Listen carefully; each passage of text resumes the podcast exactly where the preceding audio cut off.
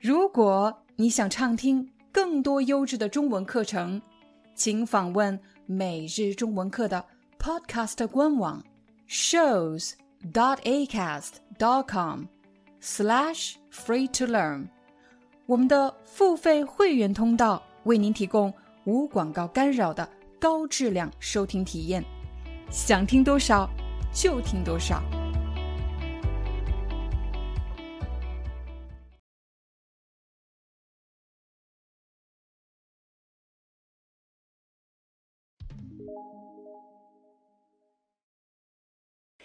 比如我手上有一本护照，那么作为外国人去中国的话，一定要有签证。你可以看到这里有一个签证，怎么申请中国签证呢？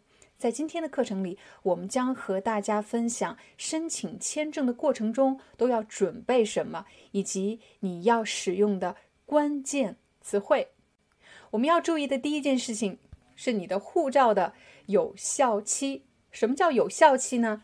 当你打开你的护照，护照的第一页，这里有一个日期，写的是 date of expiry，这个日期就是有效期。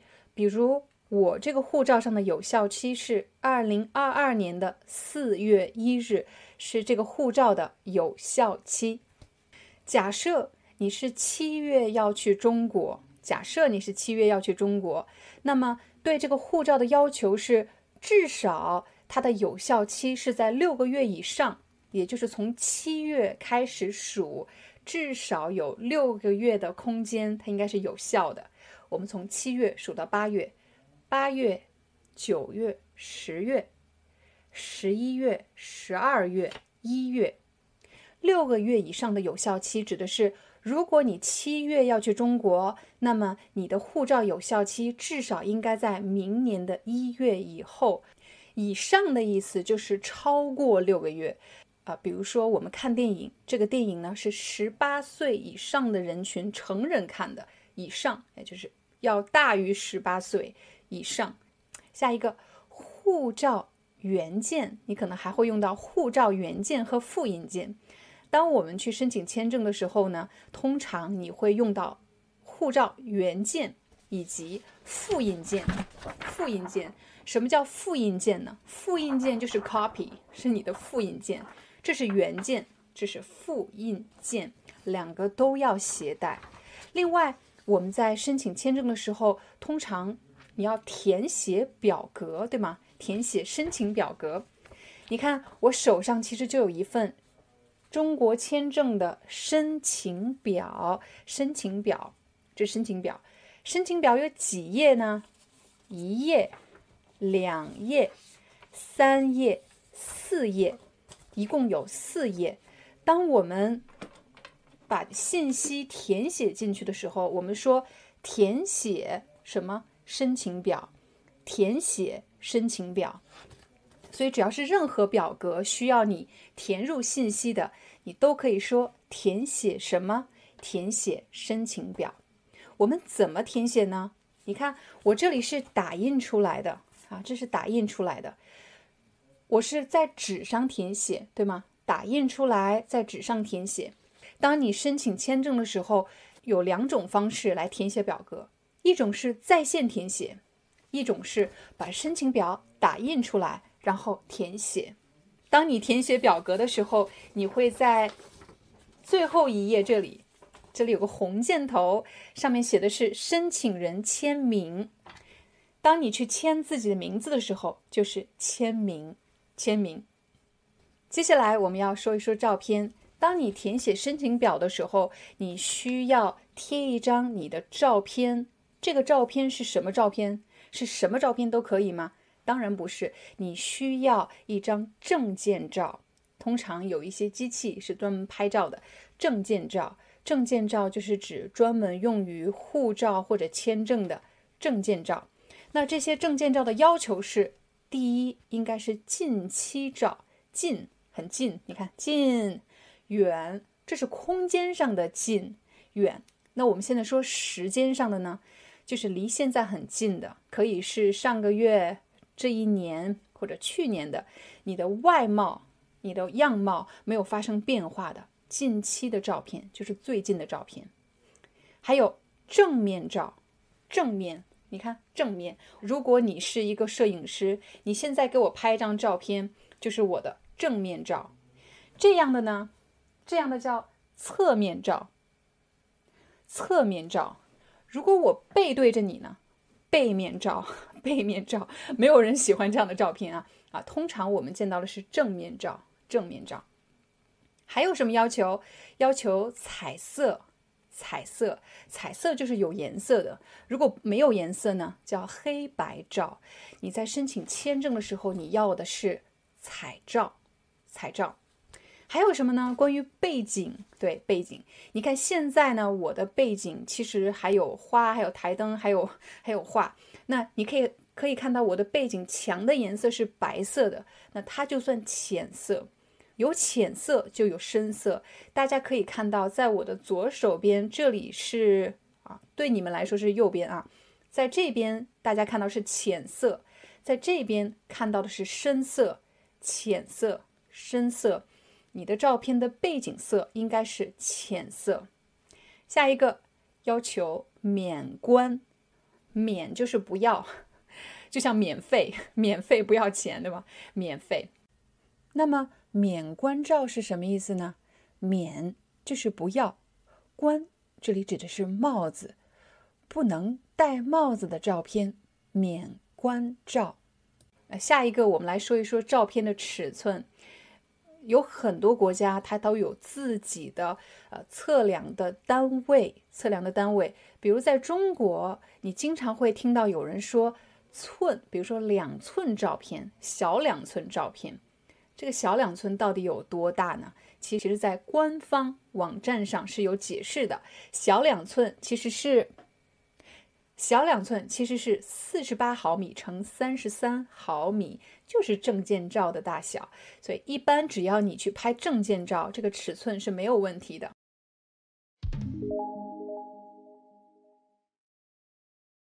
我们来快速的总结一下刚才给大家讲到的词汇。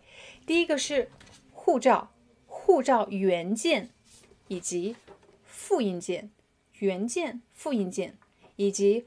护照的有效期，有效期，申请中国签证的时候，你的护照有效期应该至少在六个月以上，至少在六个月以上。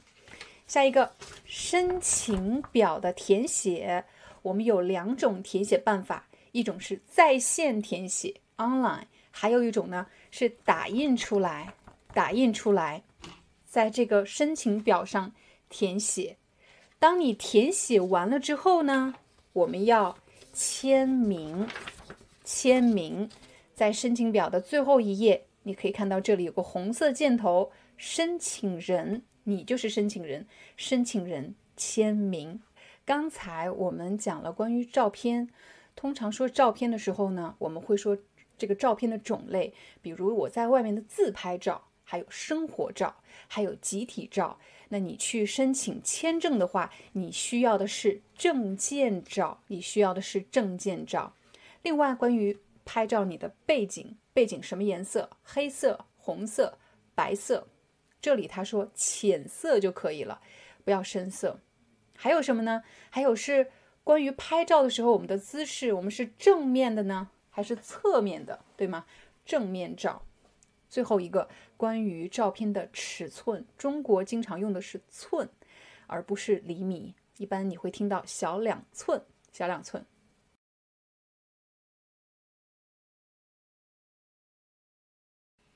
假设你已经填写完了申请表，也准备好了证件照，还需要什么材料呢？你还需要五样东西。第一样东西是你的机票订单。啊，通常我们会在线预订或者打电话预订，然后完成支付。当你完成支付以后，你会收到一个确认订单，表示啊，我我们确认了你的行程是什么什么时候起飞，什么什么时候到达，以及你的航班号码。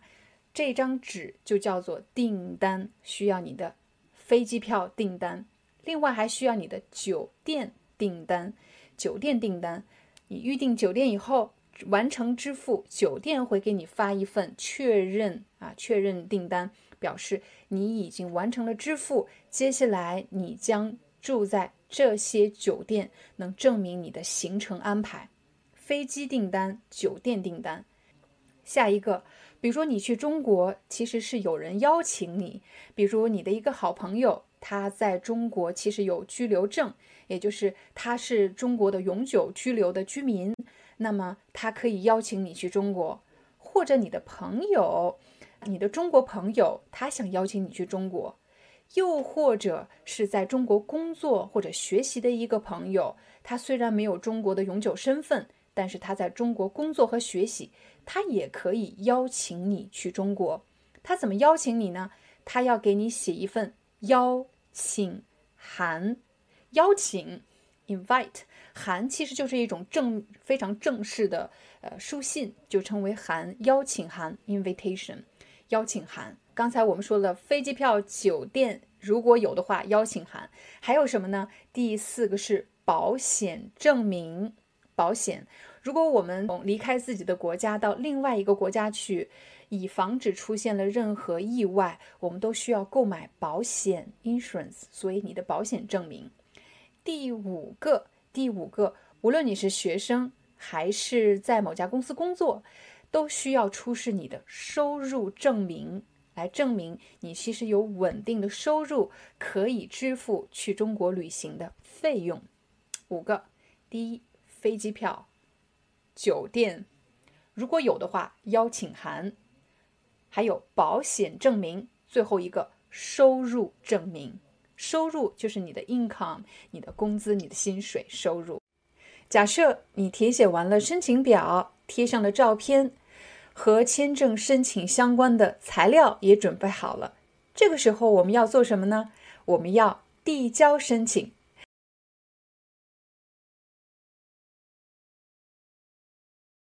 递交就是给的意思。你看我手里的这些材料都是。接下来要给签证中心的都有哪些呢？如果你看了上节课的视频，你手里现在应该有一本护照，你已经检查了护照的有效期超过六个月。接下来还有一个什么呢？这个是预约单，当然这不是真的预约单，但是你可以看到上面有三个字“预约单”。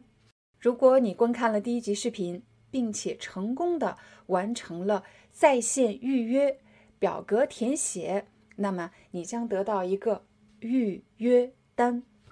还有什么呢？而且你还完成了申请表格的填写，除了要在线填写，而且还要打印出来填写，并且在最后一页这里红箭头部分签名，签你的名字。我这里还有一个文件袋，这个文件袋里装着什么呢？它应该有四样或者五样东西。我们先来说第一样，应该是你的机票订单。第二样呢，应该是酒店订单。第三个呢，如果有人邀请你去中国，你应该还有一份邀请函。如果没有人邀请你，你只是去旅行的话，你不需要邀请函。第四个，第四个是保险证明。如果你去中国旅游，需要买保险。第五个，最后一个是你的收入证明。所以这个文件夹里装着四样或者五样材料，这些我们都已经准备好了。那么我们开始递交申请吧。在这个时候，有可能你会问这样的问题：老师，如果我没有时间，或者我不方便去，我可不可以把文件邮寄到，也就是寄到签证中心，或者让我的家人朋友帮我办，可以吗？嗯，这里要特别提醒大家的是，如果你是第一次去中国，第一次办理签证，那么一定要本人去签证中心。为什么一定要本人呢？稍等，我会告诉你答案。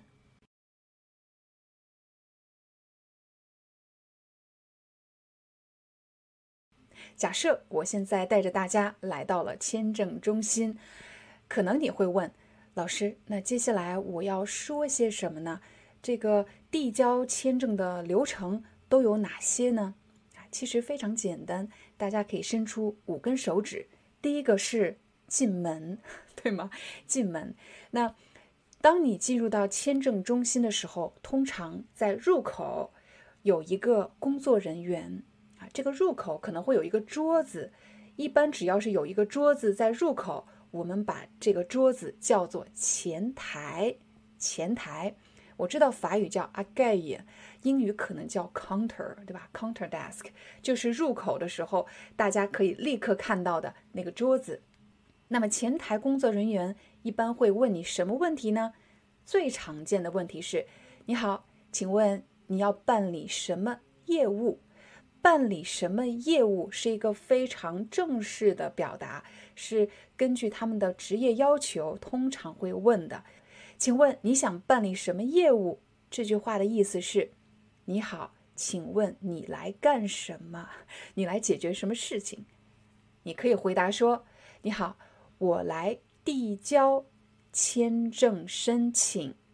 递交。我们刚才说了，它是一个非常正式的、非常官方的用词，递交，这是一个很难的词。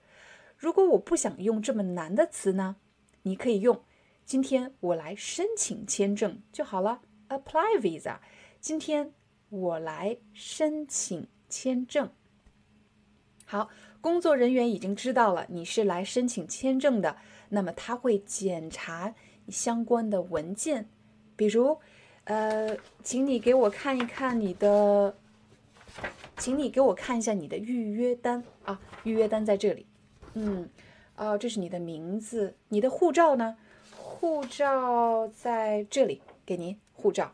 好的，看一看你的护照。好的，那另外你的材料都准备好了吗？准备好了。嗯，这个你看，申请表还有这些材料都在里面了。好，没问题，可以进去了。这就是第一步进门。对我来说，“进门”这个词多好记呀，就是到里面去进门。可是，在官方网站上，它用的词是“初审”。你看，这也是一个非常正式、官方的语言。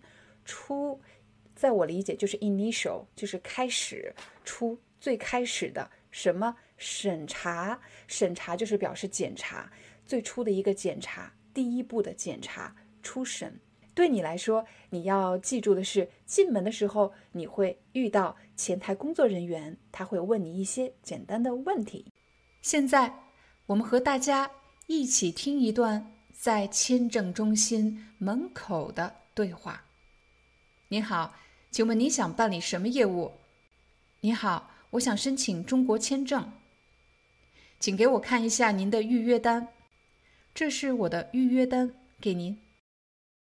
再给我看一下您的护照好吗？好的，护照在这里。申请材料都带了吗？带了，材料都在文件袋里。好的，您可以进去了，请在签证大厅领号排队。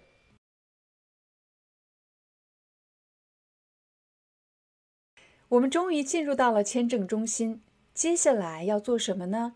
接下来要领号。领是什么意思？领就是拿的意思。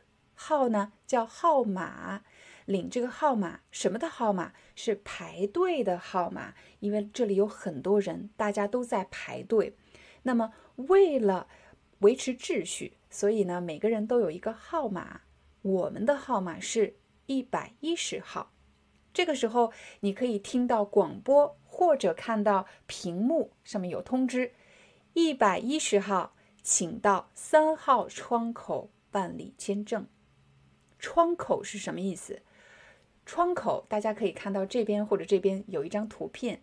窗口，窗口这个词，我们曾经在火车站那一集讲过。窗口这个词，通常当你去买票的时候，工作人员他坐在里面，你站在外面，但是你们中间隔了一个玻璃，这个地方就叫做窗口。在火车站有售票窗口，在银行也有窗口，而且每一个窗口一般会有一个号码。比如在签证中心，你要去的是三号窗口。好了，我们现在来到三号窗口。其实，在领号的这个环节呢，有可能，呃，工作人员还会扫描你的护照。扫描是什么意思呢？上节课我们学了打印，print out，打印，我们还学了复印，copy。今天我们学的是扫描，扫描就是 scan，扫描，工作人员会扫描你的。护照。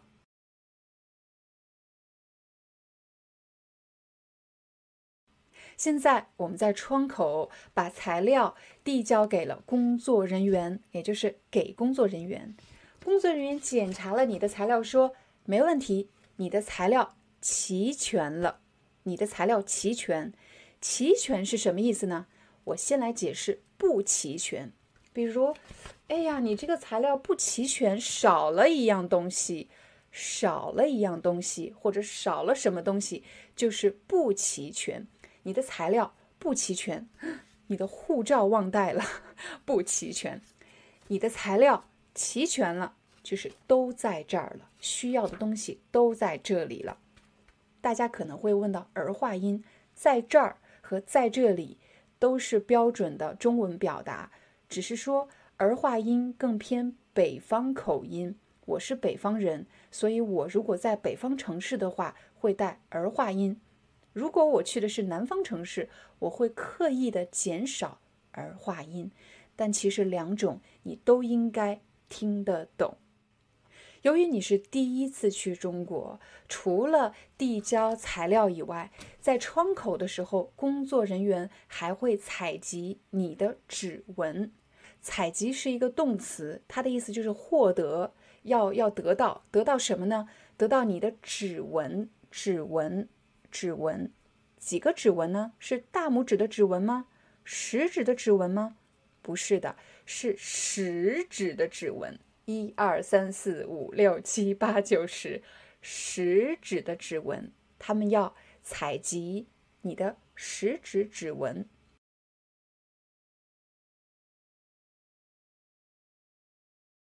终于到了第四步，第四步是交费。交费就是交钱的意思。通常根据签证的类型以及紧急的程度，费用是不一样的。比如你是一年一次呢，啊，一年一次入境很好理解啊。在这一年当中，你进入中国入境，进入中国一次，可能是一个价格。还有一种是一年多次，到底具体具体是多少钱？大家可以参考价目表。什么是价目表？价目表就是有一个表格，上面你可以看到应该交多少钱。如果你的签证非常非常紧急啊，有可能你会要求加急服务，就是 urgent 加急服务。那么这个服务也是要付费的。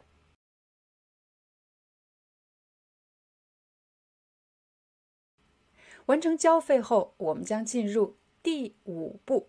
我什么时候可以拿到我的签证呢？通常要等六个工作日。我们先来解释一下工作日。工作日通常指的是周一到周五，称为工作日。周六周日不算工作日。那么六个工作日真的是要等六天吗？当然不是了。假设你是周一去的签证申请中心，周一周二、周三、周四周五过了五天，接下来是周六周日，不算工作日，五天加上周六周日，还要再等一天才是六个工作日。也就是说，你至少要等八天。有时候可能是九天，这个时候呢，你会收到一封短信，短信会提醒你，你的签证已经办理好了。你要本人去签证中心拿吗？其实有两种可能，一种是你可以到签证中心去领取，也有一种可能呢，你可以在签证中心要求他们邮寄给你，邮寄到你家或者你的工作单位。这取决于你留下的地址是什么。如果你留的地址是你家，他们将邮寄到你家；如果你留的地址是你的工作单位的地址，当然他们会邮寄到你的工作单位。假设你一直没有收到短信，或者因为某种原因你没有收到短信，那怎么知道你的签证办理好了呢？其实你可以在线查询，而且是二十四小时在线查询。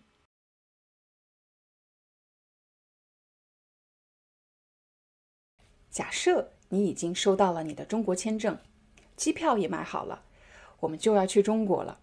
你将在中国学习和工作一年。在今天的视频里，我们将和大家分享的是，如果你将去中国工作或者生活，那么在收拾行李的时候都应该注意些什么呢？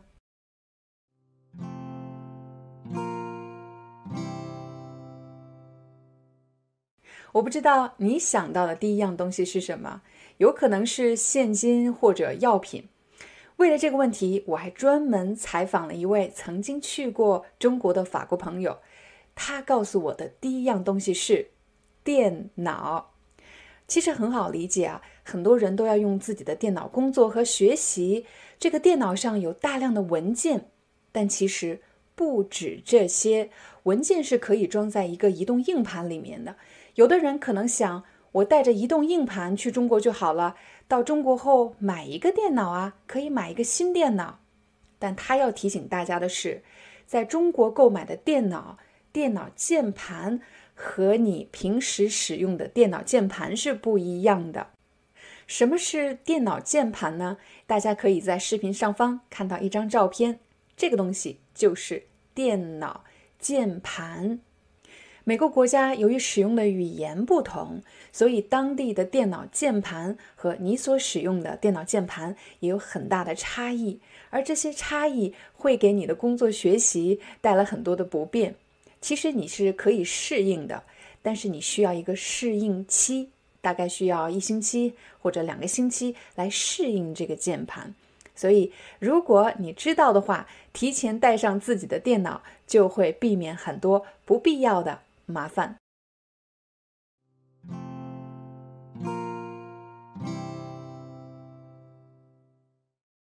当你去中国的时候，很可能会随身携带很多电子产品。但有一样东西一定不要忘了带，那就是电源转换器。这个东西就叫做电源转换器。为什么要携带电源转换器呢？我在这里给大家找到了两个电源插头，这两个东西就叫做电源插头。你可以注意到，这个黑色的其实是法国的电源插头，它是圆柱形的，圆柱形的。可是中国的电源插头呢？它是扁平的，它是扁平的。大家可以注意，它是扁平的。电源插头不一样，所以我们需要这个电源转换器。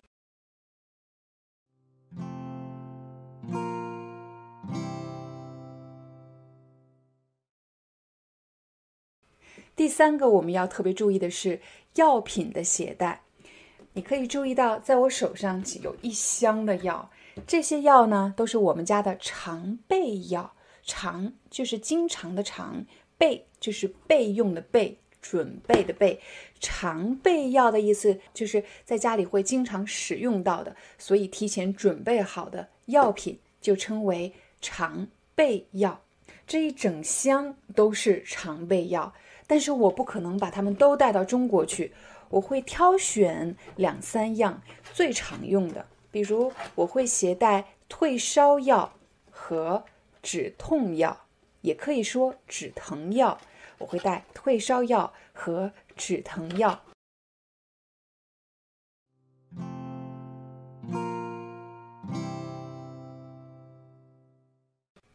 刚才我们和大家分享了电脑、电源转换器以及药品。这三个非常重要的东西，还有什么东西是比较重要的呢？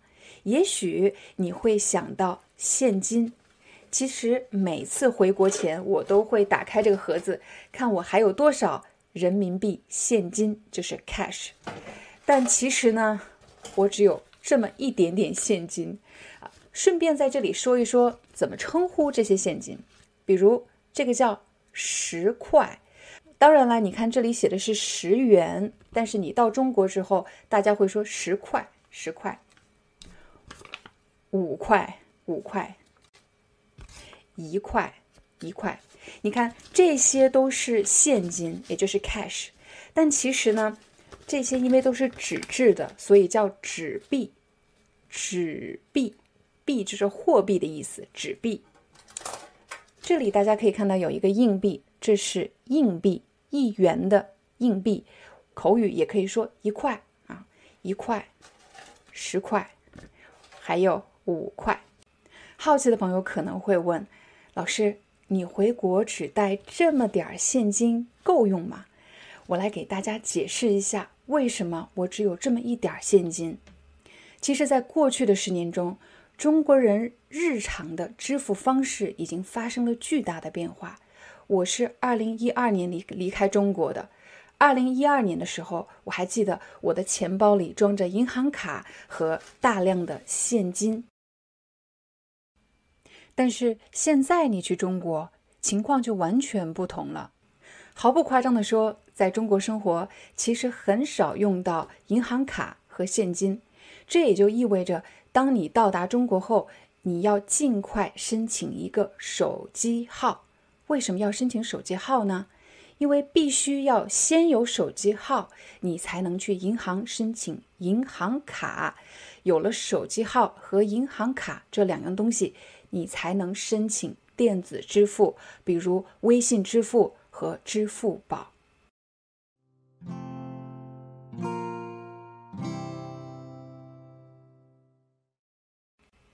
第五个我要提醒大家的是，要记得携带。重要证件的扫描件以及复印件。上节课我们学了扫描 （scan） 还有复印件是什么意思呢？件就是文件，扫描件和复印件。我们都知道，身在国外，护照是证明你身份的重要文件，但是也有可能会遭遇遗失或者被盗。遗失就是丢了，被盗就是被偷，有人偷走了。如果你的护照遗失了或者被盗了，你该怎么办呢？那么你需要补办证件，但是在补办证件的时候，你至少还需要一个扫描件或者复印件来证明你的身份。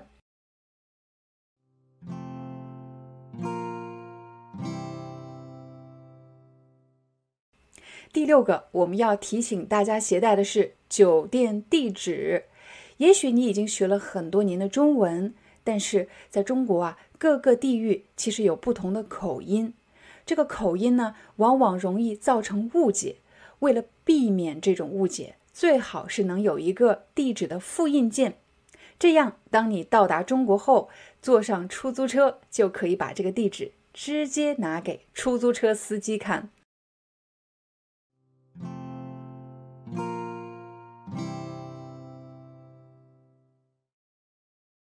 说了这么多重要的东西，我们接下来要说一说什么东西不能带。其实，中国海关关于入境物品的管控条例和很多国家的海关都差不多。这里有几个词，我来帮大家解释一下。管控是什么意思？管就是管理，控就是控制，管控。条例其实就是规则，规则管控条例。也就是什么可以做，什么不可以做。那其实有四大类东西是不可以携带的。第一个就是动植物，动动物，植植物。第二类种子，各种各样的种子，花的种子，蔬菜的种子，种子是不可以带入境的。第三类土壤，土壤就是土。那第四类。在我看来，其实是食品类的，比如肉类的东西啊。法国的这个香肠非常有名，我想带一点香肠回中国，不行，是不能够带香肠回中国的，因为它属于肉类制品。而且呢，再有食品类的，比如我想带奶酪啊，fromage cheese，这个的味道非常大，是不可以带上飞机的。所以大家在携带食物的时候要特别注意的是，肉类食品不要带，有气味的食品不要带。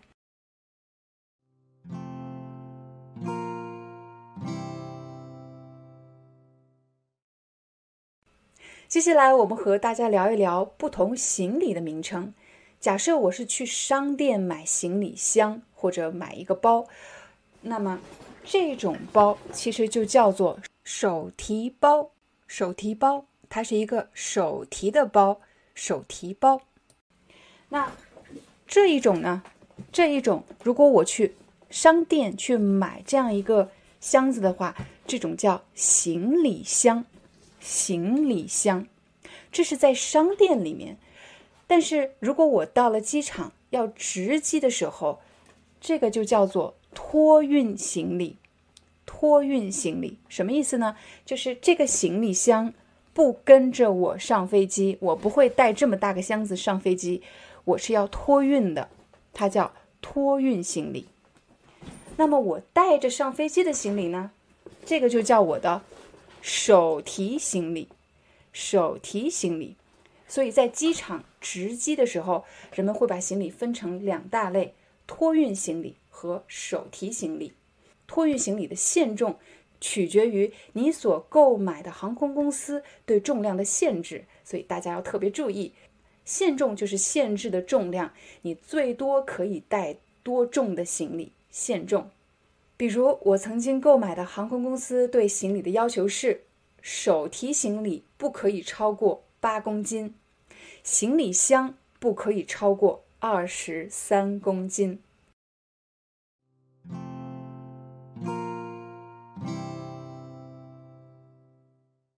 最后一个，我想提醒大家携带的是书。你看，这些书都是我每次回中国的时候买的书。我买书一般都是成公斤买的，就是几十本、几十本的从中国往法国带。你可能会问老师，你为什么不买电子书呢？啊，有些书确实没有电子书，也没有有声书。而我自己呢，其实习惯看纸质的书，纸纸 paper 质质量质地纸质的书。如果你到了中国后，想让家人从你的国家。呃，邮寄书给你的话，不仅费用非常的昂贵，而且要等很久很久，可能要等三个月甚至半年的时间才能收到这些书。所以我建议大家在出国的时候，最好列一张清单，把你最喜欢的书带在身边，因为你刚到中国的时候，前几个月会特别的兴奋，有很多新鲜的事情等着你去发现，有很多。新朋友等着你去认识，但是呢，当这个兴奋期过去以后，生活就会进入到一个比较平静的、比较平淡的状态。你会有很多时间需要独处，这时候手边有一本好书，你会觉得和自己相处也是一件很快乐的事情。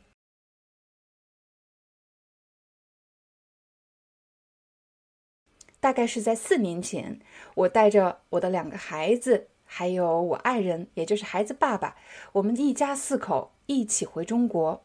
但是在海关发生了一个小问题，因为这个问题呀，我差点没能成功入境。到底是什么事情呢？居然让我差点没能入境？听我慢慢道来。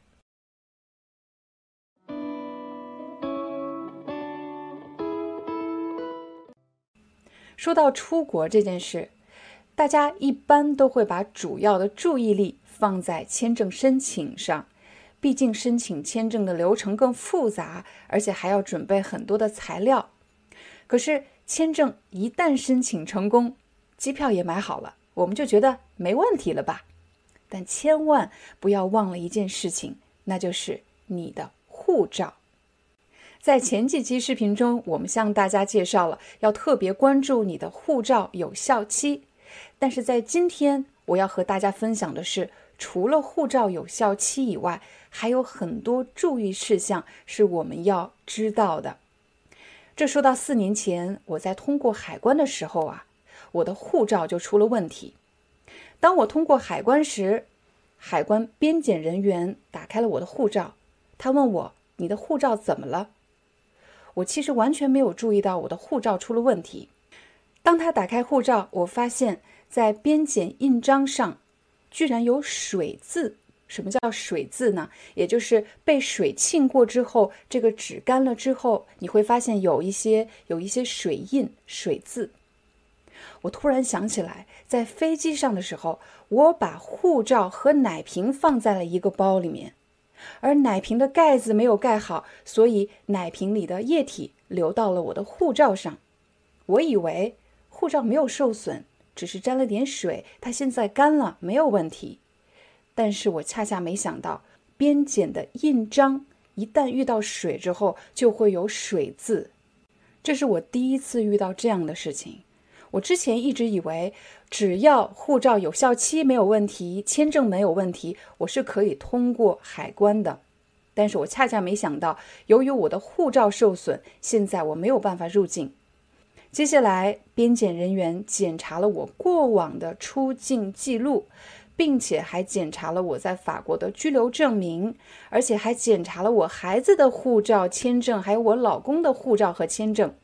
我们大概等了有十几分钟，最终边检人员终于让我入境了。但是他再三提醒我，入境中国后要立刻更换护照，不然的话，我甚至没有办法返回法国。有了这次的教训。我开始在网上收集一些关于护照的资料，我发现了类似像我这样的经历还不是少数。比如大家可以看到屏幕上的第一幅图，这就是孩子在父母的护照上涂鸦。涂鸦的意思就是乱写乱画，孩子图好玩，但是却让父母没有办法出境或者没有办法入境。护照上是不可以随便涂写乱画的。刚才我们只是说了两种情况：护照不能进水，还有护照上不能涂写乱画。还有什么呢？还有的人不小心把护照扯烂了，撕掉了一页；还有的人为了防止机票丢失，居然把机票和护照用订书机订在了一起，那么护照上就被订出了一个洞。这种护照其实会被视为破损。还有什么是我们要注意的呢？我不知道你的护照里有没有芯片。中国的护照里是有芯片的，那么这个护照就不可以折叠，不可以弯折，也就是改变护照的形状，而且也不可以把护照暴露在高温下，不然有可能会让芯片受损。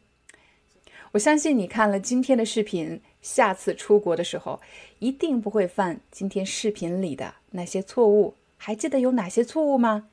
第一个，护照不可以浸水；第二，护照不可以乱写乱画，不可以修改；第三，护照不可以破损，比如不可以打洞，不可以撕扯，不可以撕烂；第四个，护照不可以弯折。不可以折叠。第五，护照不要放在高温的地方，不要暴露在高温下，因为你的护照里有可能有芯片。有了四年前的经历啊，现在我们全家出行，我对护照就会格外小心。比如现在我们全家出行，我就会带这样一个护照包、证件包，四个人的护照都会放在这个护照包里。首先，它是防水的；另外呢，它的外壳比较坚硬，所以护照不易被弯折。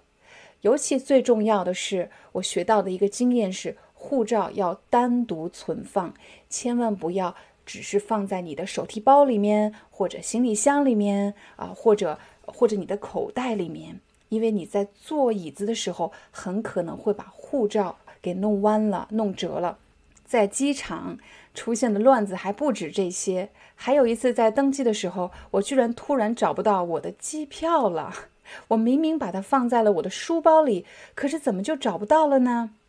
找不到机票后非常着急，还在这个候机大厅跟工作人员说，可不可以请他们帮我在机场找一找，看谁捡到了我的机票。哎，其实啊，我的机票就在我的书包里，怎么回事呢？我放在书包里了，怎么会找不到呢？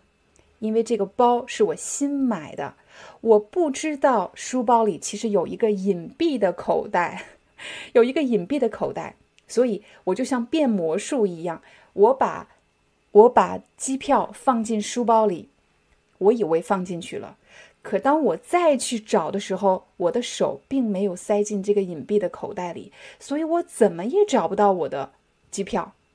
在最后一分钟，飞机都要起飞了，我才找到了我的机票。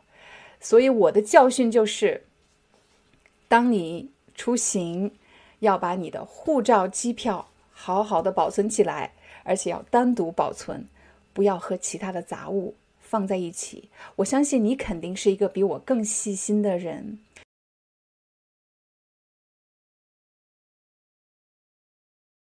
今天就让我们一起去中国的上海。我其实想象过很多次，如果能有机会带着我的学生一起去中国，大家一起旅行，会是一个什么样的体验呢？那在今天的视频里，我将想象着带着你们一起。回中国。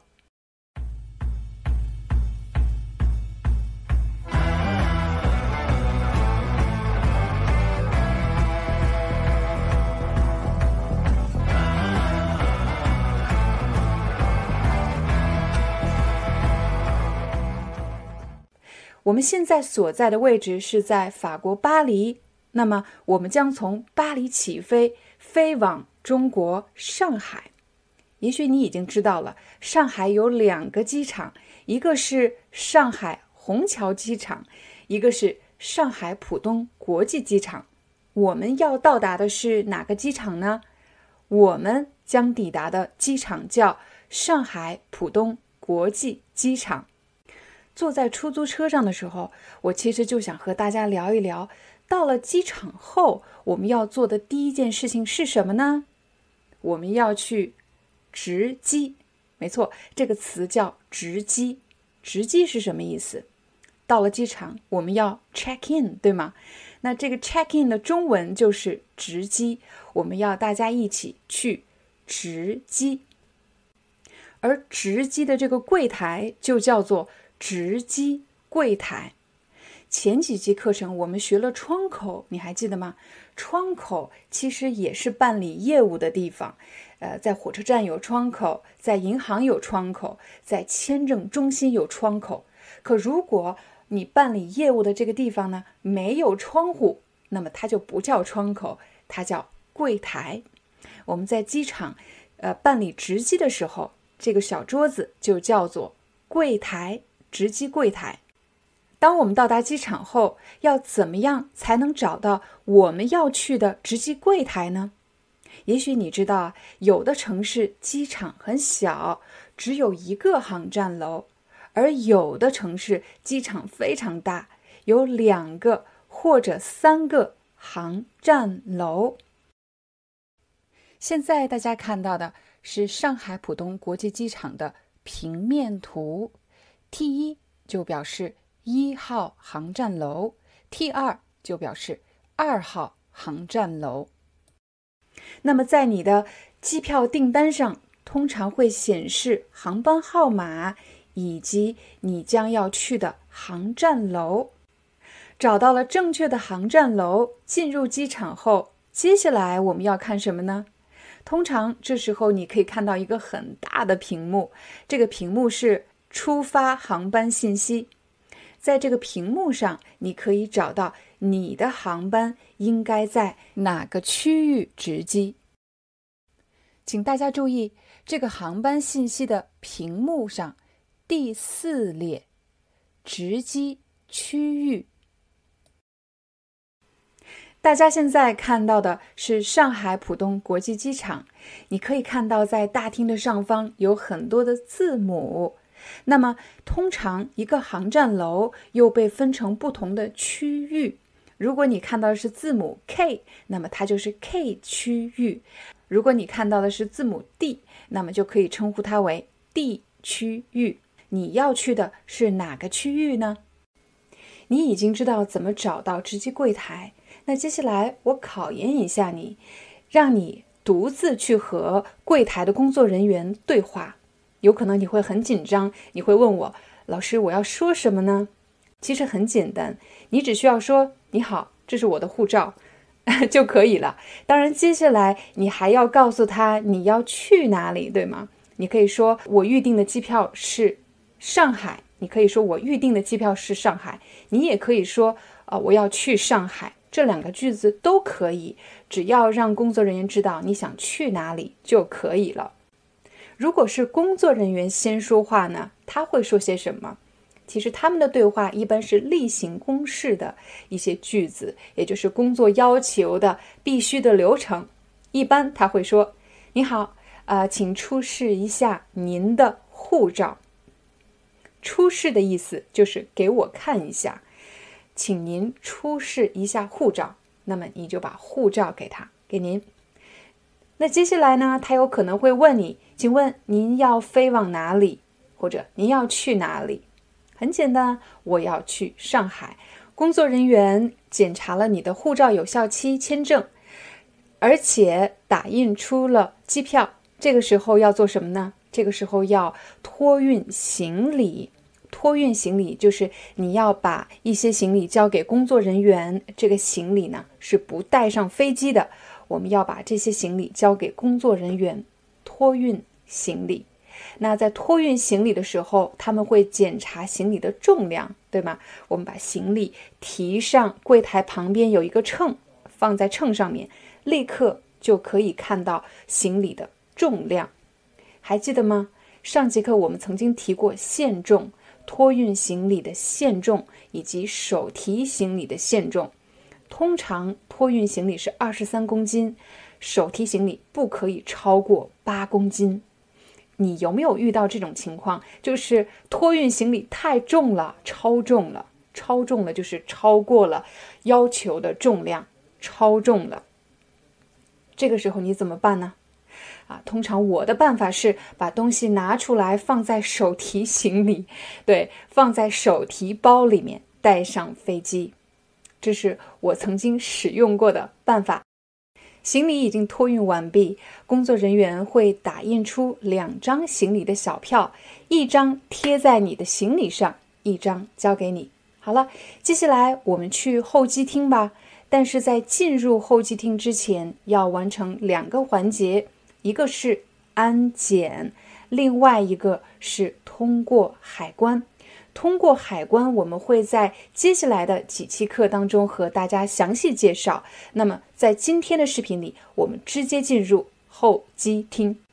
假设我们已经来到了候机厅，接下来我们要去找登机口，登机口的号码就在你的机票上。时间到了，现在我们要登机了。登机的意思就是大家排队要上飞机，我们要登机了。登机的时间到了。经过十一个小时的飞行，我们终于来到了上海浦东国际机场。当然，在下飞机之后，有可能你直接进入到航站楼，也有可能我们要乘坐一个叫做机场摆渡车这么一个像公共汽车的交通工具。我们来到了航站楼，航站楼上面写的是到达。到达的乘客呢，通常走向两个方向，一个是转机，也就是通过上海还要去别的城市转机；另外一个是入境。入境的意思就是直接进入中国。当然，这里还要再次通过海关。海关的话题，我们会在接下来的几期课程中和大家详细介绍。现在我们通过海关，直接去提取行李。过了没多久。你就看到了自己的行李，你的行李在什么上面呢？你的行李在传送带上。对，这个不停转的东西叫做传送带。这里也要提醒大家，最好是在自己的行李上做一个标记。你可以挂一个牌子，或者绑一个什么样的东西作为标记。这样的话就可以避免别人拿错行李。第一次来到上海机场，而且第一次看到有这么多的汉字标识，可能会让你觉得眼花缭乱，就是不知道看哪里的意思。那我们来注意几个比较关键的标识，比如在现在的这张图片上，大家可以看到航站楼一、航站楼二，黄色字体，而且我们还可以看到有地铁、机场巴士。以及长途汽车，通常情况下我们会选择地铁。走到这里的时候，你可以看到有地铁和磁浮。磁浮是什么意思呢？磁浮的全称是磁悬浮列车。那么你可以选择是坐地铁还是磁悬浮进入市区。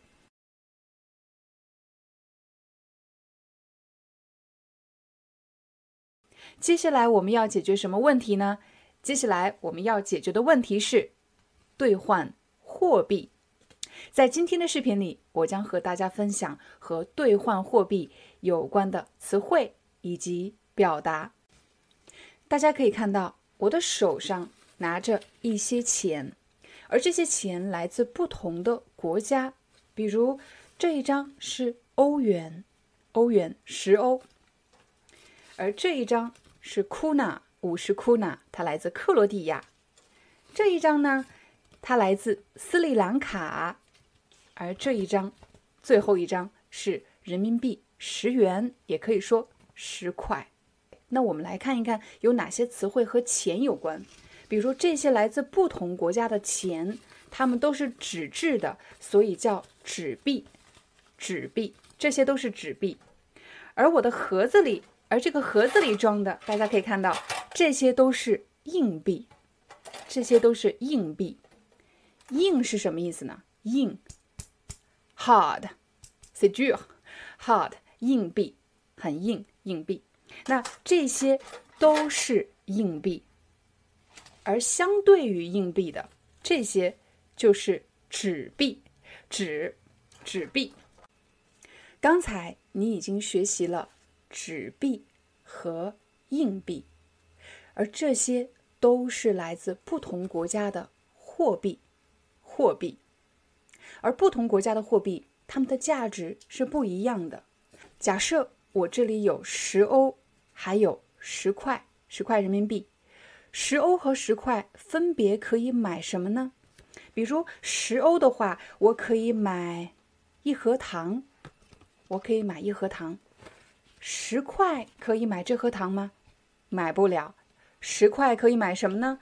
十块可以买一支笔，可以买一支笔。那么刚才的这个过程其实是用货币，也就是用钱去兑换商品。我再来说一遍：你给我钱，我给你商品，你用钱兑换商品，也就是交换的意思。你看这个动作就是交换，但是因为我们说的是财经方面的话题，所以通常又说兑换，用钱兑换商品，用钱兑换商品。好了，大家已经知道了，十欧和十块的购买力是不一样的，购买力也就是购买商品的能力是不一样的。兑换商品的能力是不一样的，那么就出现了另一个专业术语，它叫做汇率。汇率，这里是 E 欧，十年前我记得 E 欧它可以兑换十一块钱，有时候是十块，有时候是十一块。大家可以看到，在屏幕上方有一个数字，一欧可以兑换十一块人民币的这个数字就叫做。汇率，汇率。刚才我说了，有时候可以兑换十块钱，有时候可以兑换十一块钱，说明这个汇率是不稳定的，它有时候会升高，有时候会降低。这是十年前的汇率，现在呢？现在一欧元可以兑换八块，八块，一欧元兑换八块。这只是一个大概的数字，大家可以在屏幕上方看到这是现在的汇率。我们刚才在拿欧元和人民币给大家举一个例子，希望帮助你理解“汇率”这个词。你会发现，有时候一欧元可以换十块钱，甚至十一块钱人民币，但是有时候只能换八块人民币。那么我们可以说欧元升值，或者欧元贬值。你也可以说人民币升值，或者人民币贬值。如果你喜欢看财经新闻，那么你肯定会听到。这些词，比如人民币升值、人民币贬值、欧元升值、欧元贬值、美元升值、美元贬值等等，关于货币升值和贬值的新闻。一个国家的货币升值是好事呢，还是贬值是好事？这是一个更大的话题了，我们就不在今天的课程中继续展开。刚才我提到一个词叫兑换。比如，我可以用欧元来兑换商品，也就是交换的意思。同时，我还可以用欧元去兑换人民币，兑换人民币，也就是交换的意思。兑换这个词非常的重要。当你身上一点现金都没有，也就是一点人民币都没有，你肯定希望能够把手上的外币，也就是外国的货币。兑换成人民币，那么你要去的一个柜台就叫做外币兑换。大家可以看到屏幕上方的这个图，上面写的是外币兑换。当你去兑换货币的时候，应该怎么说呢？其实非常简单，你可以说：“你好，我想把欧元兑换成人民币。”我想把欧元兑换成人民币。接下来，工作人员很可能会要求你出示你的护照以及机票。出示的意思就是给他看，给他看你的机票以及护照。再接下来，工作人员会问你，请问你想兑换多少？如果你有一百欧，那么你就说我想兑换一百欧元；如果你有五百欧元，你就可以说我想兑换五百欧元。这里要再次提醒大家的是，进入中国，也就是入境中国，你所能携带的外币上限，这个限度是五千美金，也就是你随身携带的现金，现金不能超过五千美金。可能你会问我这样的问题：老师，你觉得是在机场兑换人民币比较划算呢，还是去银行兑换比较划算？我的个人经历是，如果你手上一点现金都没有，那么你最好是在机场兑换少量的人民币。为什么呢？因为在机场兑换不划算，机场的兑换汇率更低，而且还有加收手续费。手续费通常是每笔交易六十元人民币左右。交易是什么意思呢？你兑换一次人民币就称为一个交易，交易是一个经济术语。比如你想用十欧换商品的话，这就是一个交易，it's a deal，是一个交易。如果你想用欧元，如果你想用欧元换人民币，哈，用欧元换人民币，这也是一个交易。那么每笔交易。它的这个量词是每笔交易，每笔交易要加收手续费六十元。手续费是什么意思呢？这里的手续费是指当你在机场使用兑换货币的服务的时候所支付的额外的服务费用，就称为手续费。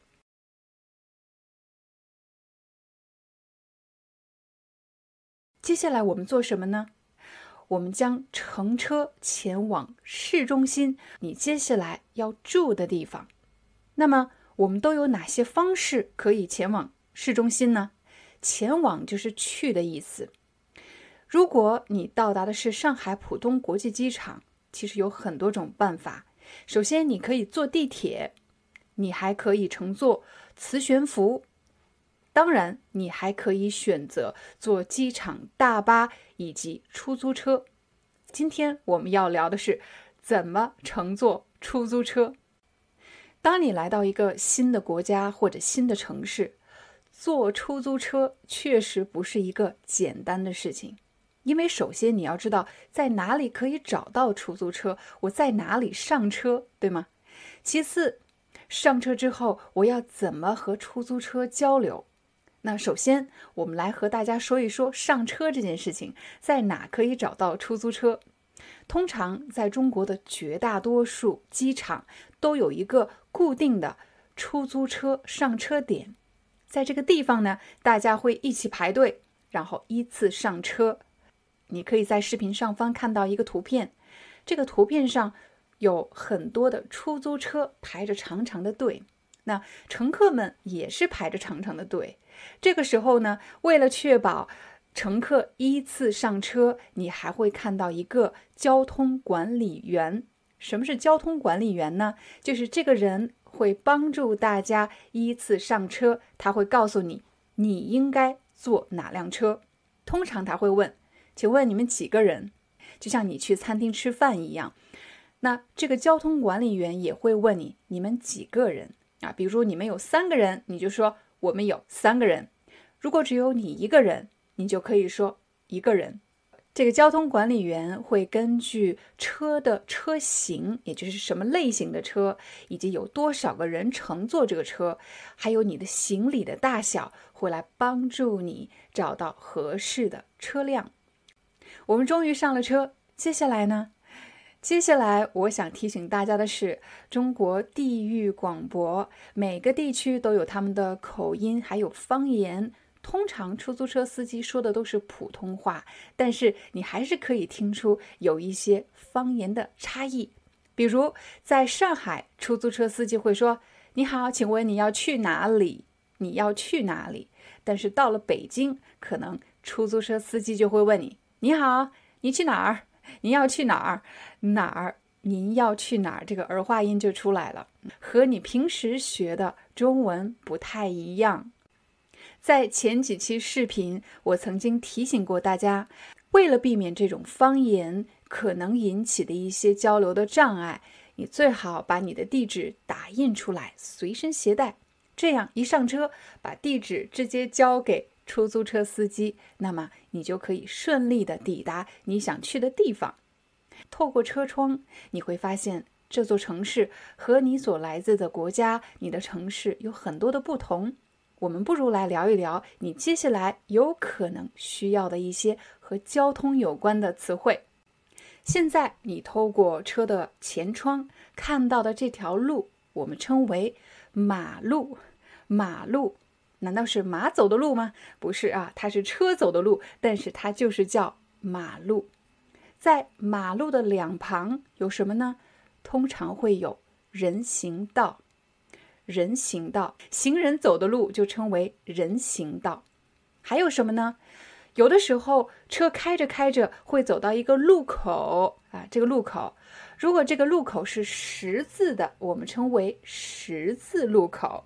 在十字路口有可能有红绿灯，对吗？有红绿灯，还有斑马线。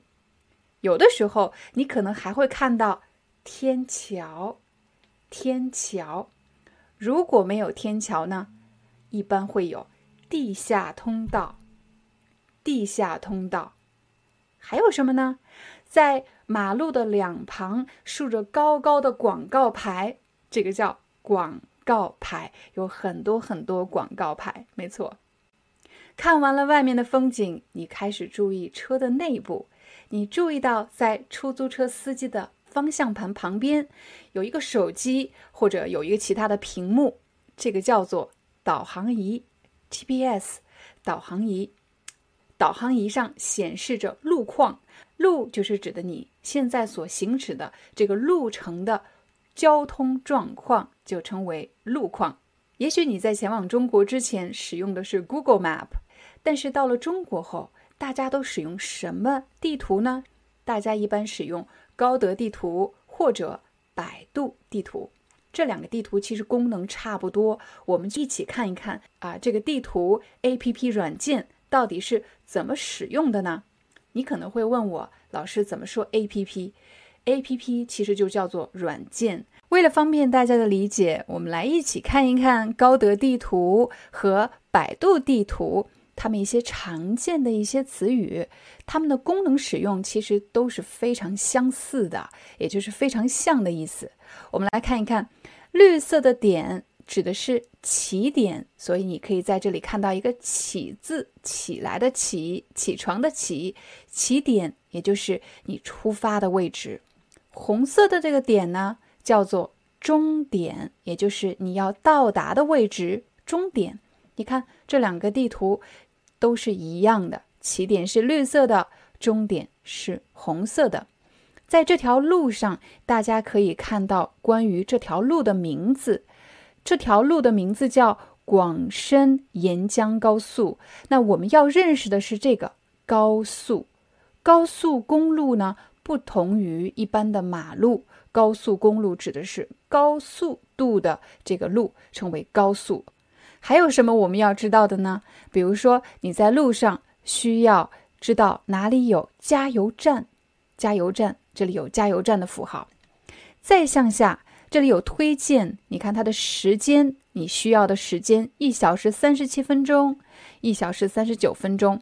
它还给了你几个方案，方案也就是选择的意思。方案一。方案二、方案三，你可以注意到方案一它用的时间比较少，只有一小时三十九分钟。还有什么呢？在左边你可以看到，在这里一小时四十六分钟的上面写的是收费少啊，在很多国家，在高速公路上，这个汽车将要缴费，选选择这个路线的话，那么收费会更少。如果你已经啊，做出了选择，那么就可以点击开始导航，开始导航。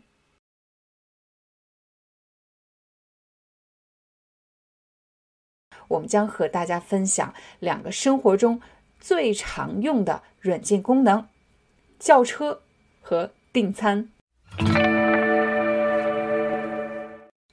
我相信你肯定听说过滴滴软件，在前几年，滴滴软件在中国特别的流行，它是一个日常非常实用的叫车软件。但是近几年呢，不同的软件又推出了新的功能，比如上节课我们和大家分享的高德地图这个软件，其实也有叫车功能。我们一起来看一看怎么使用高德地图叫车呢？现在。我打开手机软件上的高德地图，现在大家看到的是我手机上的页面。这个头像呢，就是我。高德地图会自动定位我所在的位置，这就是我所在的位置。在地图的下方，大家可以看到一个搜索框，查找地点、公交或地铁。而我们今天要去的是机场，我在这里输入机场。现在你可以看到，页面跳到了这里，哈尔滨太平国际机场，地图上显示的就是哈尔滨太平国际机场。你可以在这里看到，距你三十一点四公里，距你三十一点四公里的意思，也就是国际机场距离我们现在所在的位置有三十一点四公里。打车呢，大约。约，也就是差不多要要用九十四块钱，而行驶时间四十三分钟。下面有两个选项，一个是导航，如果我自己开车的话，我可以选择导航。但是呢，我想要的是打车，那么我点击打车。好了，现在手机跳入了下一个页面。你可以看到绿色的这个点显示的是我们的出发地点，红色的点是终点站，起起点终终点，在下方呢，系统会推荐一类车型。那大家可以看到下面有几个选项，蓝色的部分是我选择的，是我选择的车的类型，经济型就是相对比较便宜的。而右边黑色的部分是我没有选择的出租车，我选择的是比较经济型的车。大家可以在下方看到预估八十点九到九十六元起。也就是说，我从现在的位置打车到机场，大约要花这么多钱。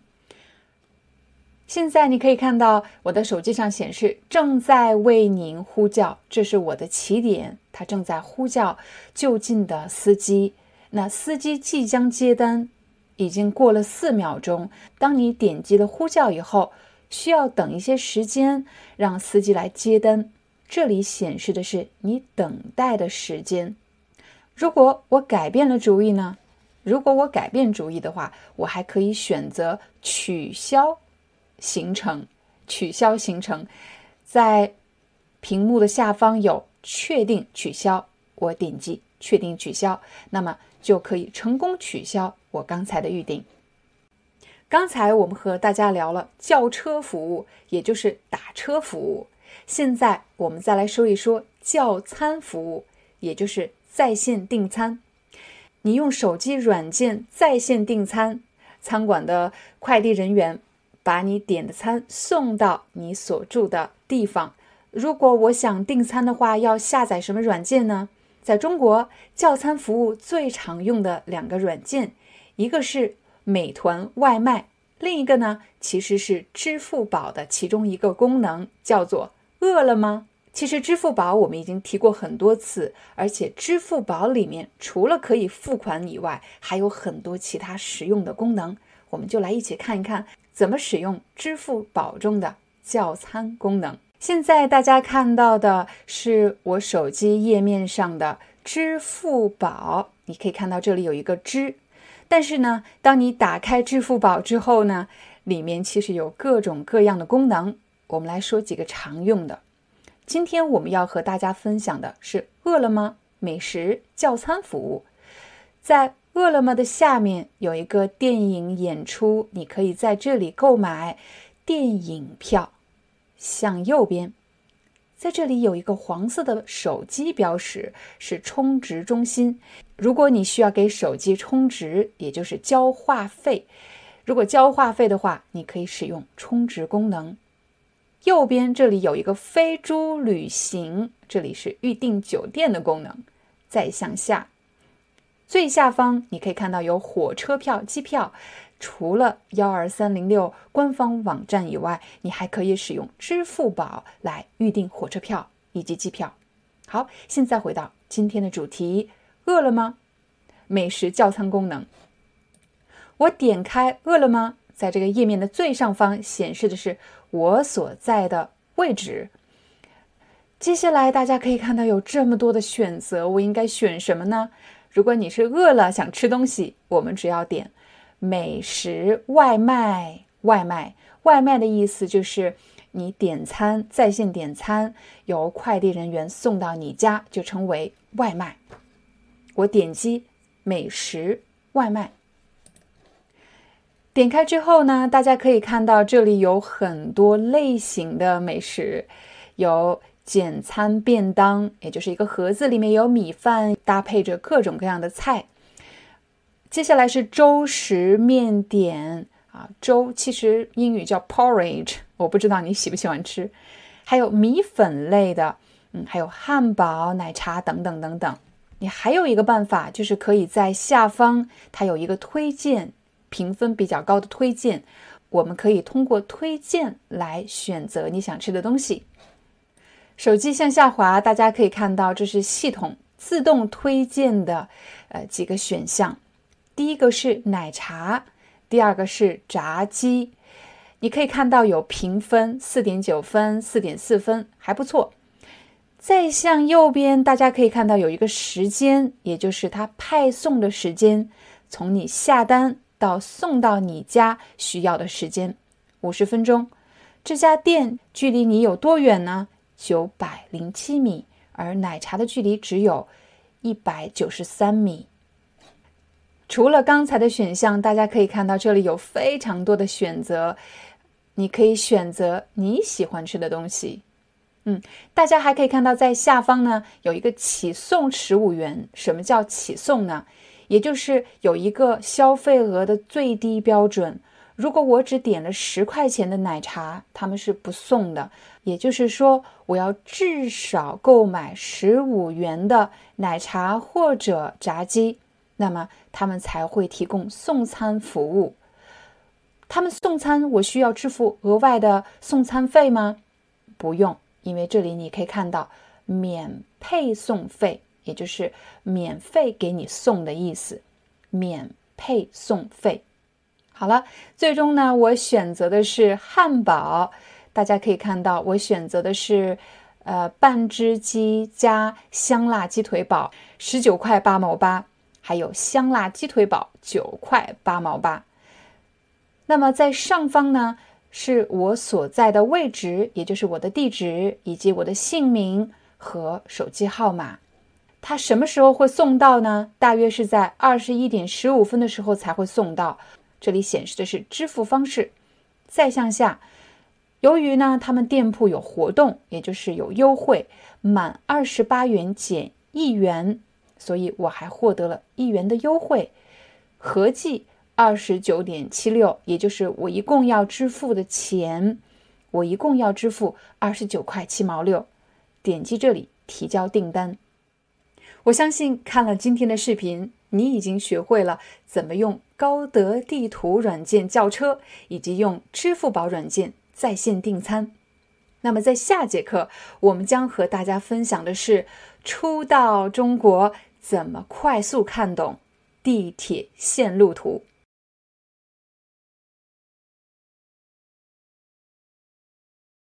现在我手上拿着三张地铁线路图，这张是巴黎的地铁线路图，这张是伦敦的地铁线路图。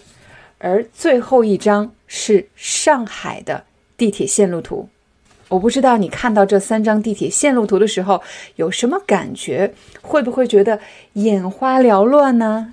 眼花缭乱就是指有这么多的信息，我应该看哪里呢？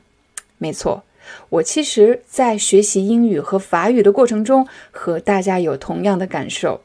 比如我在巴黎旅行的时候，我想找到 Louvre。我在地图上找了很长时间，却找不到我应该坐哪条地铁线。到了伦敦，我想去 Kings Cross，可是我却找不到 Kings Cross 到底在哪条线，因为字实在是太小了，而且有这么多的线路，怎么办呢？后来我发现了一个秘密，那就是当我再次给我的学生解释上海的地铁线路图的时候，我发现了一个。能够快速帮助你看懂地铁线路图的好办法。上海的地铁线路图其实是比较好理解的，因为它就是分成不同的颜色，每一个颜色代表一个线路，而每一个线路都是用数字来标识的。接下来我们要看什么呢？千万不要像我那样一条线一条线的去看。那怎么办呢？我教大家一个办法，那就是找到这个城市最主要的那条线。哪一条线才是最主要的呢？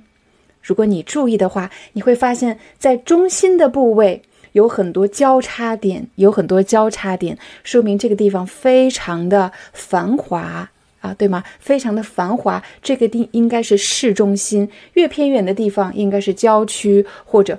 不太常去的地方，所以我们要关注的是这个位置。我们又进一步缩小了范围。我其实在上海生活过五年，但是即便我在上海生活过很多年，我也不一定知道所有的线路，我也不一定做过所有的线路。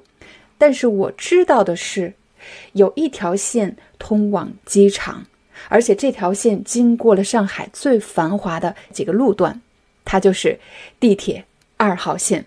我们假设你刚刚乘坐飞机到达上海浦东国际机场，你还记得吗？我们在学习抵达上海那一集视频中，我曾经说过，在浦东国际机场，大家可以换乘地铁或者磁悬浮。你可以在这个位置看到二号线有一个飞机的标识，这也是二号线的终点站——浦东国际机场。好了，我们刚刚到达上海浦东国际机场，我们决定乘坐地铁去上海市中心。我们要坐的这个地铁线是地铁二号线，绿色。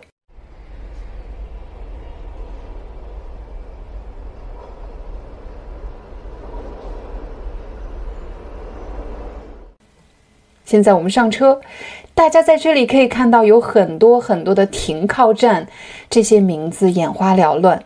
其实你不需要认识所有的名字，你只需要注意几个关键的停靠点就可以了。那么这个关键的停靠点是哪里呢？它就是人民广场。人民广场可以说是上海的一个中心的中心，是上海的市中心。大家也可以注意到，以人民广场为中心，它的周边的地铁线非常的密集。也就是说，一旦你到达了人民广场，你乘坐的是绿色的二号线，那么就可以换成红色的这条线或者蓝色的这条线。红色的这条线是红色的这条线是一号线，蓝色的这条线是。八号线。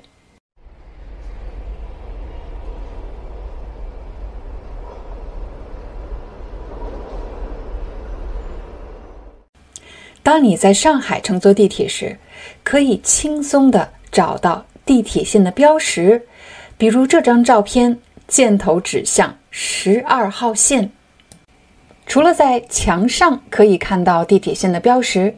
在地面上，你也可以轻松地找到地铁线的线路标识，而且是用不同的颜色来标记的。我们回到中心，如果你坐二号线抵达人民广场，那么就可以轻易地换乘一号线以及八号线。在每一个车站的站台上，你可以找到。可换乘的地铁线标识，比如这张照片，你可以换成四号线。在二号线这条线上，还有几个非常重要的停靠点。我们以人民广场为中心，在人民广场的右边是南京东路，而在人民广场的左边是南京西路。南京西路。那么，南京东路都有什么呢？如果你乘坐二号线，在南京东路下车，可以轻易抵达上海的外滩。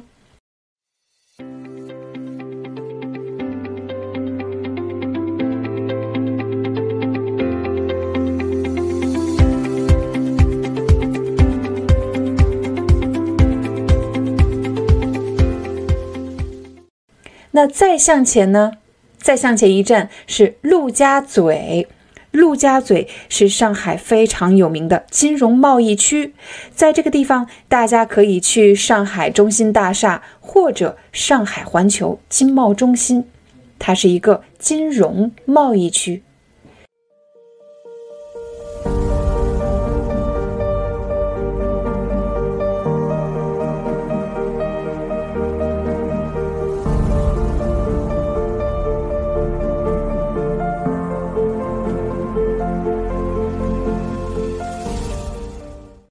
在人民广场的左边，也就是南京西路，大家可以看到，南京西路你同样可以换成粉色的这条线，或者深绿色的这条线。深绿色的这条线是地铁十二号线，粉色的这条线是地铁十三号线。在视频上方，大家可以看到一个标识，上面写着“自助售票”。也就是说，大家可以用自助售票机购买地铁票。这个机器叫做自助售票机，自自己帮助自己，自助售票机。和自助售票相对的是人工售票，也就是有一个人工售票窗口，你可以在这个窗口购买地铁票。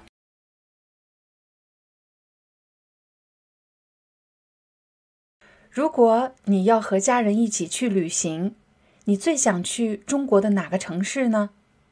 你们一共是几个人？有几个大人？有几个孩子？你们的酒店预算大概是多少？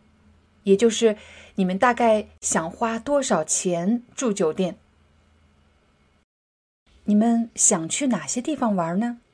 如果以我们家为例，我最想带家人去的城市是上海，因为我的第一个孩子是在上海出生的。这次旅行，我们一共有两个大人，两个孩子。我们的酒店预算是每晚不超过一百五十欧。我们主要待在市中心。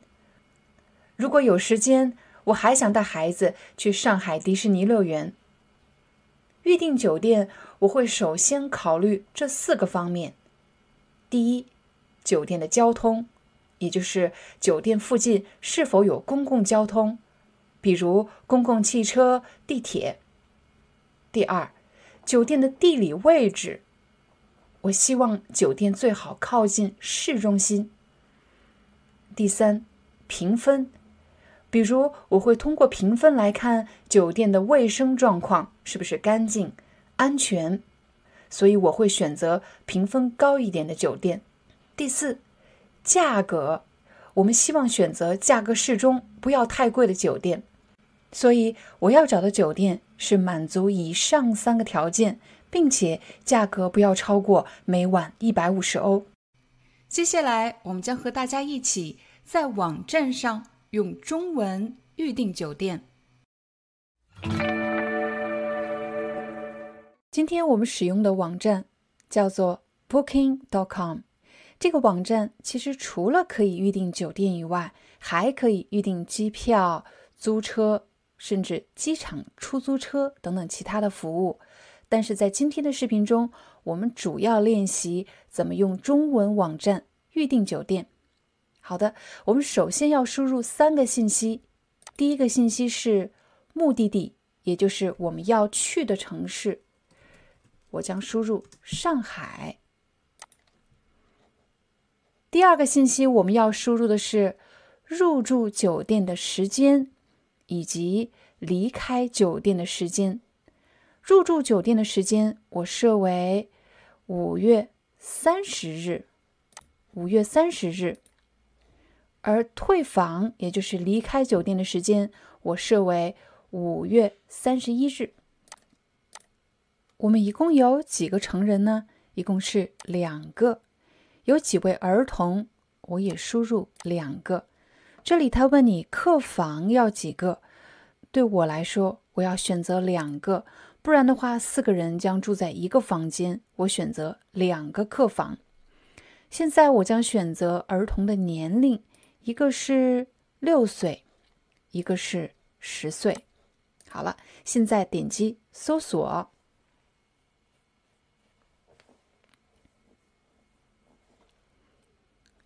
一共有三百九十九家住宿，也就是有三百九十九家酒店或者公寓。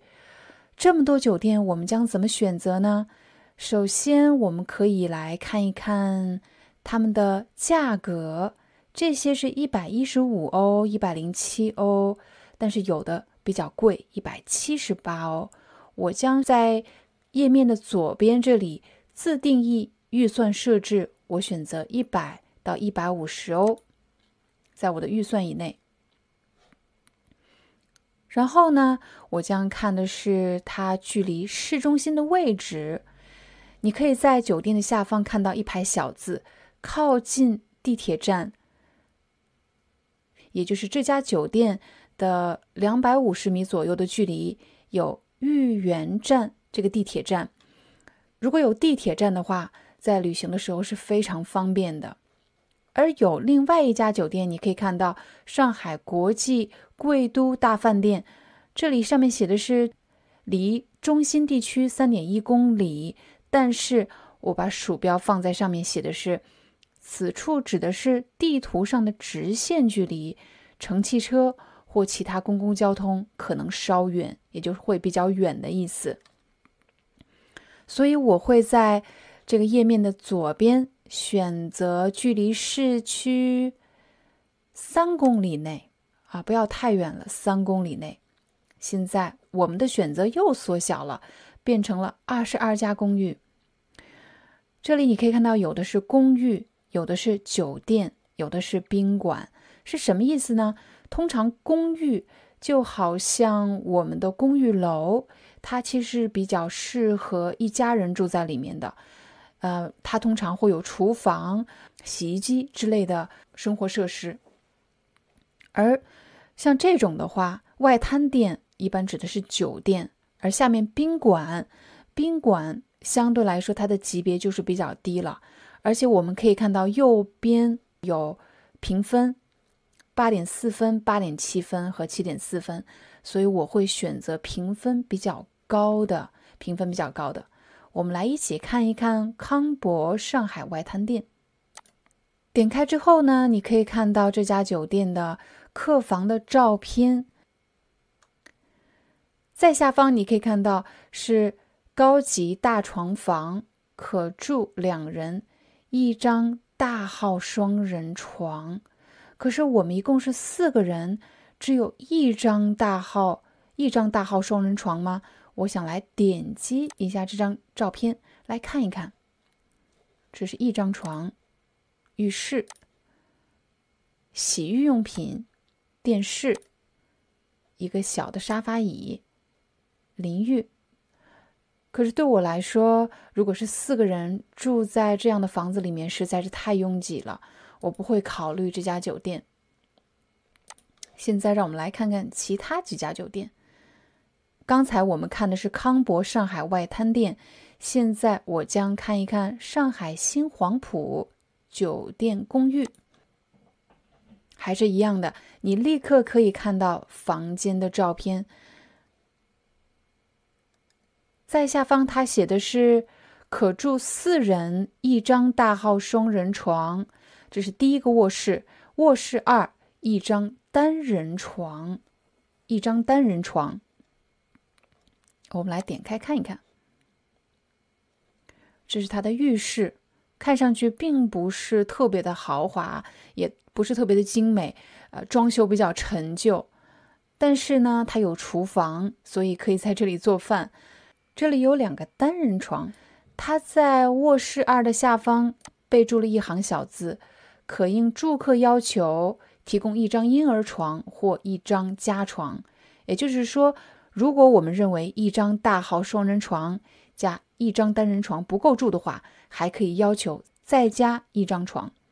这个公寓的好处是它的空间是比较大的，每个人都有一张床，但是。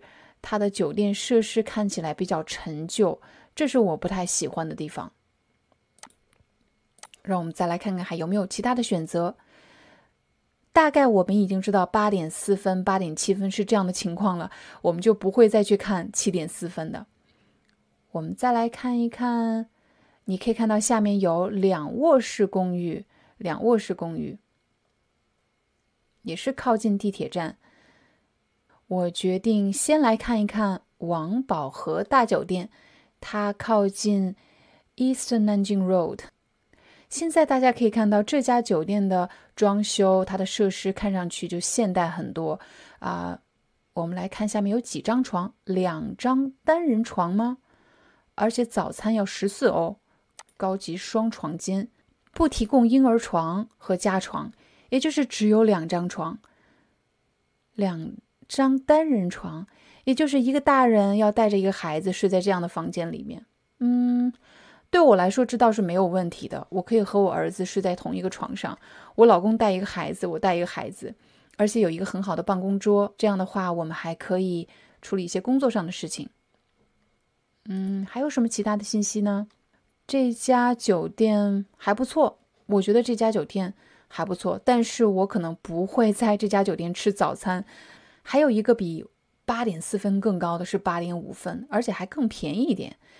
它靠近新天地哦，新天地耶，新天地也很不错。你点开之后，你可以发现里面有厨房、洗衣机和冰箱，所以它也是一个公寓型的，比较偏家庭型的。我们来看一看它里面的设施怎么样。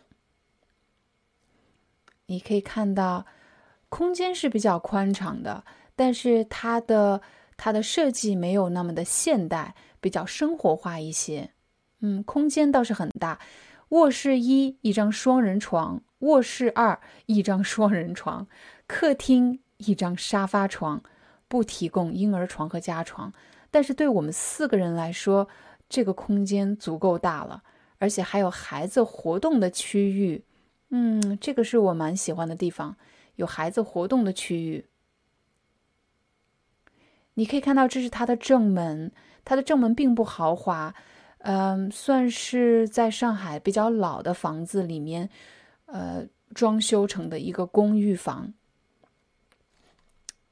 所以，如果是你的话，你会选择哪家酒店呢？你会选择石窟门公寓呢，还是王宝和大酒店？我对比了一下价格。王宝和大酒店要一百四十一欧每晚，而石窟门公寓是一百零七欧，啊，他们相差大概三十欧，三十欧。所以我想这两家公寓都在我的考虑范围。我会问问孩子们，问问家人，呃，问问老公，看他们喜欢哪一个酒店。接下来我将向大家解释几个在这个网站上出现过的比较难。但是又比较重要的词汇，第一个词设施。今天我们学习的是酒店主题。如果我们说一家酒店的设施很好，指的是这家酒店的设备环境非常的好。酒店设施包括哪些呢？你可以看到上面的图标，比如说 WiFi、淋浴，啊，还有停车场、电梯等等，这些都叫做酒店的设施。除了我们可以说酒店设施，我们还可以说医院的设施、公司的设施、学校的设施。下一个词条款，比如法律条款，是表示法律规定的每一个项目就叫做条款。除了法律条款，还有合同条款。当你和另外一家公司签合同的时候。合同上明确的列出了双方应该履行的职责，那么每一条信息就称为一个条款，也就是一个项目称为一个条款。合同条款，还有保险条款，保险合同上列出的可以保险什么内容，可以保险什么样的事故，每一项内容就称为一个条款。下一个词规定。规定，规定既可以是动作，也可以是名词。比如，这是我们公司的规定。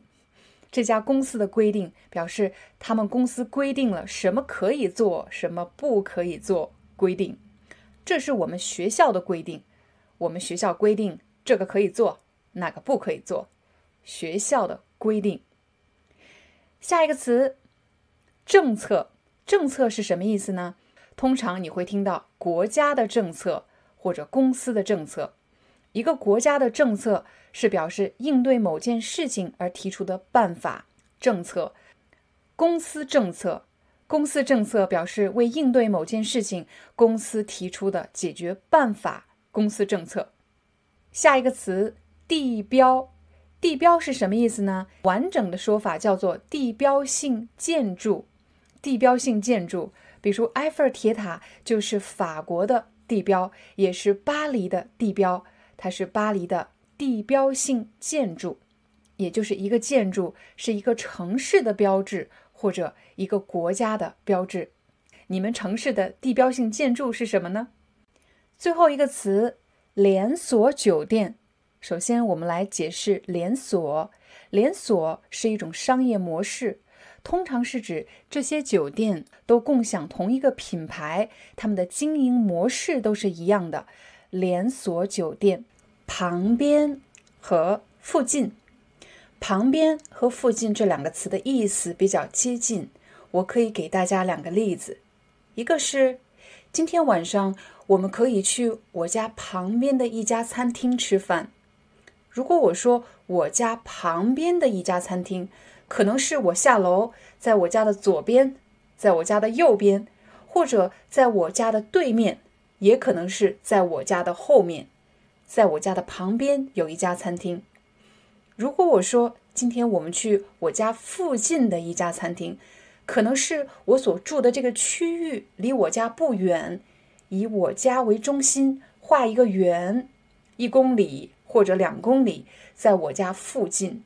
所以你会发现，“附近”这个词其实它的范围更大一点，而旁边指的是左边、右边、前边或者后面。比如，你想坐我旁边吗？坐在我的左边，或者坐在我的右边，旁边。下一组表达：公共交通便利或者发达。公共交通是什么意思呢？你肯定知道，公共汽车。公共的意思是表示大家共用的，称为公共。那也就是我们大家都可以使用的交通方式，就称为公共交通。比如公共汽车、地铁、火车，公共交通。如果我说一个城市的公共交通很便利，表示这里的公共交通很方便，我可以很容易的找到一个公共汽车站、地铁站。当然，我们也可以说这个城市的公共交通很发达，表示它已经发展到了一个很高的程度，很发达。下一个表达列出预算，预算是什么意思？预算就是表示你提前计算要花的钱，就叫做预算。比如我们住酒店的预算是每晚不超过一百五十欧，我们的酒店预算。在生活中，我们有各种各样的预算，比如住房的预算、旅游的预算、买衣服、买菜、买东西的预算。当我们写下这些预算的时候，这个动作。就称为列出，可能有很多项预算。我列出第一项预算，我列出第二项预算，列出预算。下一个评分，分就是分数。当你考试的时候有一个分数，当体育运动员参加比赛的时候也有一个评分。评分指的是给出的分数，评分。有的酒店网站上是有评分的，比如满分是十分，如果你看到它的评分是八分，还不错；满分十分，他得了八分。如果满分十分，他得了五分呢，或者六分，说明这家酒店不太好。下一个评级，评级，级的意思就是级别，级别。当我说分数的时候。是跟数字有关，多少分是一个数字。而当我说级别的时候，你看我的手势，它其实是有一个高低的级别，那么就有了高级、中级和低级。比如餐厅是可以评级的，有高级餐厅、中级餐厅，还有比较廉价的、很普通的餐厅。高、中、低三个级别，酒店有没有呢？当然有，比如五星级酒店、四星级酒店、三星级酒店，还有两星级酒店。最后一个表达是我们经常使用的，那就是评价以及评论。很多人看完视频后都会在视频下方给我留言，所以我会说谢谢你的留言，我也可以说谢谢你的评论。你的留言其实就是这个视频的评论。评论是表示你的看法，你对这个视频是怎么看的？你有什么想法？评论、评价和评论的意思其实非常接近，但是评价通常注重的是好还是坏。比如，老板对他提出的计划评价很高，又或者客人对这家酒店的评价很高。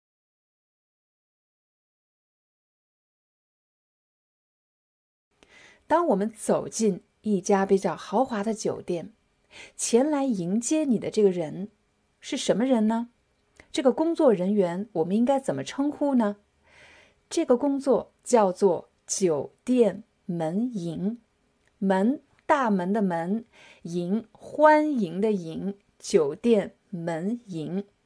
酒店门迎的工作包括帮你打开酒店的大门。又或者你是乘车前来的，当车停稳之后，酒店门迎会帮你打开车门，天气如果下雨下雪的话，它可能还会帮你撑起一把伞，避免你被淋湿。又或者你的行李实在是太多了，你有很多很多的大大小小的行李，那么酒店门迎还会帮你把行李搬上行李车，然后推进酒店。好了，现在我们走进了酒店大厅。没错，现在你来到的这个比较宽敞的地方称为酒店大厅。通常在酒店大厅的最前方、正前方，也就是正对你的位置，会有一个很长很长的桌子，这个地方称为前台。那么你会在前台办理入住。在前几期视频，我们已经和大家分享了怎么在线预订酒店。在今天的视频里，我们在办理入住以前，先给大家介绍几个房间的类型。房间的类型是五个字，在对话中，我们经常把它简称为房型。房型，房间的类型都有哪些房型呢？有一个比较简单的办法，帮助大家理解房型的分类，那就是根据床的。大小以及多少，比如如果床是小床，那这种小床一般只能睡一个人，我们称为单人床。单就是一个的意思，单人床。如果是比较大的床呢，啊，可以叫大床，也可以叫双人床。双就是两个的意思，可以睡两个人的床是大床。好了，现在你已经知道了，通常有两种床。单人床，或者大床，或者双人床，对吗？也可以叫大床，也可以叫双人床。那么，如果一个房间有两个床的话，我们称为双床房。双床房有两个床的房间，双床房。如果是只有一个大床呢，我们称为大床房。但是在真实情况下，房间的类型要比刚才我们所说的两种房间要再复杂一点，因为毕竟在一家酒店，根据房间的大小、房间的装修程度以及房间的位置，会把房间分成不同的等级啊，也就是根据豪华程度、根据舒适程度分成不同的。等级，我们先来说一说标准的、最基础的那一类。第一类的房间前面加了“商务”两个字，business，对我来说就是为了好听。商务什么？比如商务双床房，我就知道，首先呢，这个房子不是特别的豪华啊，是一种比较标准的房型。双床房说明里面有两张床，那如果不出意外的话，应该是两张。单人床，商务双床房，那么还有商务大床房。商务大床房，我就能够理解，它也是一个比较标准的、比较普通的。里面有几张床呢？一张床，而且是一个大床。刚才我们说了商务，再向上一级，那上面这一级叫什么呢？有的酒店在房间的名称前面加了“高级”两个字。刚才是商务，现在我们升级了，变成了高级，所以有高级双床房或者高级大床房。高级商务有什么不一样？在我看来，高级和商务的区别有可能是房间的大小、房间的位置有所区别。有所区别的意思就是不一样。刚才我们说了商务，还有高级，再向上。这个位置的房间一般前面会加“豪华”两个字，豪华可能会听到“豪华大床房”。豪华大床房不出意外，应该是表示它的房间设施非常的豪华啊，房间非常的大，但是只有一张床。豪华大床房。那还有呢？可能你会看到另外一种房间就更贵了，叫做豪华套房、豪华套房或者豪华套间。豪华套房和套间就是表示不是有一个房间，而是有好几个房间。如果你是带着小朋友，也就是带着你的孩子出行的话，那么你想找的这个房间通常叫做亲子房或者家庭房。亲子是什么意思呢？亲子就是爸爸妈妈和孩子的意思，就称为亲子。你可以看到有什么呃亲子游戏、呃亲子活动、呃亲子书籍、亲子电影。总之，只要加了“亲子”这两个字，就是表示爸爸妈妈和孩子的意思。亲子房。那和大家聊完各种各样的房型，我们终于要正式入住酒店。那么入住的流程是怎么样的呢？通常会有什么样的对话？一般前台接待人员首先会询问：“你好，请问您提前预定了房间吗？您提前。”预定了房间吗？如果你看了前几期视频的话，我们曾经讲过在线预订酒店。当然，我们已经提前预定了酒店。那么你回答这个问题就可以说：“是的，我提前预定了酒店。”他会问你：“您预定的是哪一天的房间？”比如我们预定的是六月二十八日啊入住，六月二十九日退房。退房就是你离开酒店，所以我们预定的是六月二十八日入住，六月二十九日退房住一晚。当然，你在预定酒店的时候就已经选择了房间的类型，并且完成了支付。前台的工作人员除了要确认你预定的房间、时间、类型以及支付这些细节以外，他还要完成最后一个流程，那就是外国人住宿登记。其实流程非常的简单，你所要做的就是把你的护照交给他就可以了。工作人员会复印你的护照以及签证，然后递交给当地的派出所。这些细节都完成之后，前台的工作人员会给你一张房卡，这个房卡上面有你的房间号码以及无线网的密码，无线网 WiFi，WiFi 的密码。拿着你的房卡，我们来到了酒店的电梯门前。啊，在电梯这里你会看到有两个按键，一个按键是向上，一个按键是向下。在前几期视频中，曾经有朋友留言给我说：“老师，按键和按钮有什么不一样？”一想到按钮，我就会想到一个单个、一个单独的一个按钮，一般是可能只有一个一个按钮，比如说一个蓝色的按钮。一个红色的按钮，一个绿色的按钮，一个很大的按钮，一个很小的按钮。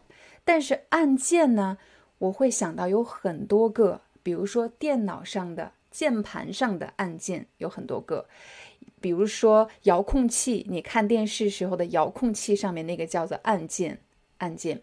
当你走进电梯之后，在电梯的内部，你可以看到有很多很多的按键。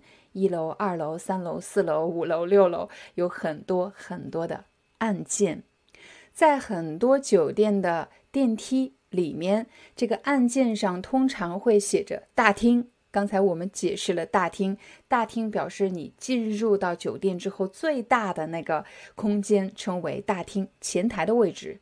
还有什么呢？有的时候会显示地下停车场，地下停车场，比如说。B 一是地下一楼，B 二是地下二楼。地下的位置通常是停车场。除了停车场大厅以外，有可能你还会看到一个按钮，上面显示餐厅。是的，在酒店比较好的酒店，还有他们的独立餐厅，你可以在这里吃早餐。这些早餐呢，称为自助早餐。在上一期视频，你学了自助售票机。今天我们说的是自助早餐。最常见的两种自助早餐的类型，一个是欧式早餐，还有一个是中式早餐。假设这是你的房卡，当你来到你的酒店房门前的时候，你可能会做出几种不同的动作，对吗？有的房卡是需要刷卡，刷。这个动作叫刷卡，刷卡。大家现在看到的这个动作叫做刷卡，所以刷卡首先它是一个动作，但刷卡也是一种支付方式。比如你付款的时候，收银员可以问你：“你好，请问您怎么支付？”你可以说：“我刷卡。”我刷卡的意思就是我用银行卡支付。但是也有的房卡不需要去刷卡，你需要做什么呢？你需要把房卡轻轻地放在呃这个屏幕上，轻轻地碰一下或者轻轻地触一下就可以了。你会听到“滴”的一声，房门就打开了。那么也有可能你需要把门把手开门的这个把手叫门把手，把门把手向下压，向下压。三个动作，我们刚才说了，刷，刷什么？刷卡，还有轻触，也就是轻轻的碰一下，轻轻的碰一下，滴。还有第三个，把门把手向下压，向下压。如果你住的是比较老式的酒店，呃，老式的宾馆，你拿的是钥匙，那么钥匙这个动作我们叫什么呢？转动钥匙。转动钥匙，对，转动钥匙。有的人也会说向右拧啊，向右转动，转动钥匙，然后把门把手向下压，就可以开门了。现在你走进了酒店的房间，你需要把房卡插进门口的卡槽，有一个卡槽，你把房卡插进去，这样房间才可以供电。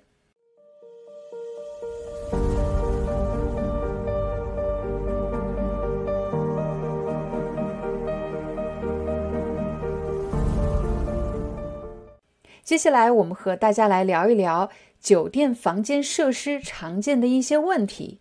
比如说，酒店的房间一般都有空调，空调有独立的空调，独立的空调就是你可以看到房间里面有一个单独的空调。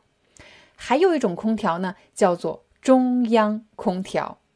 那空调通常有两种功能，一种是。制热功能，也就是可以啊，可以给房间提供暖气的制热功能。还有一种功能呢，叫做制冷功能，也就是可以给房间提供冷风、冷气、制冷功能。有时候你可能会遇到这样的情况，比如空调不制冷，也就是不管你把温度调到多么低，可是却没有冷风，那么你就可以给前台。对，给前台打电话说我的房间空调不制冷。同样的，如果你的空调没有暖气，不管你把温度调到多么高都没有暖气的话，那么你就可以给前台打电话说我的空调不制暖。让我们再走进酒店房间的洗手间看一看。在洗手间里，你可以找到有一个淋浴喷头，在喷头的下方有一个浴缸。在洗手间，你还会找到酒店提供的洗浴用品。最常见的三种洗浴用品是洗发露或者洗发液、护发素以及沐浴露。我手上就拿着一瓶洗发液，我也可以说洗发露。如果我到了之后呢，发现没有了，我应该怎么说呢？我说我的洗发液用完了，用完了就是没有了。在这里，大家可能还需要一个词，叫做一次性用品。什么叫一次性用品呢？一次性用品就是表示你只能使用一次就要扔掉的这些用品，称为一次性用品。在上海的酒店目前已经停止了提供一次性用品。那么这些一次性用品都包括哪些呢？比如一次性的梳子、梳子、梳头、梳子、一次性梳子，还有一次性牙刷、一次性剃须刀、剃须刀。那这个动作叫什么的？叫刮胡子。刮胡子也可以说剃须啊，剃须。我没有胡子，所以我不需要刮胡子，我不需要剃须。这个叫剃须刀。如果你的剃须刀用了一次就要必须要扔掉的，那这种就叫一次性剃须刀。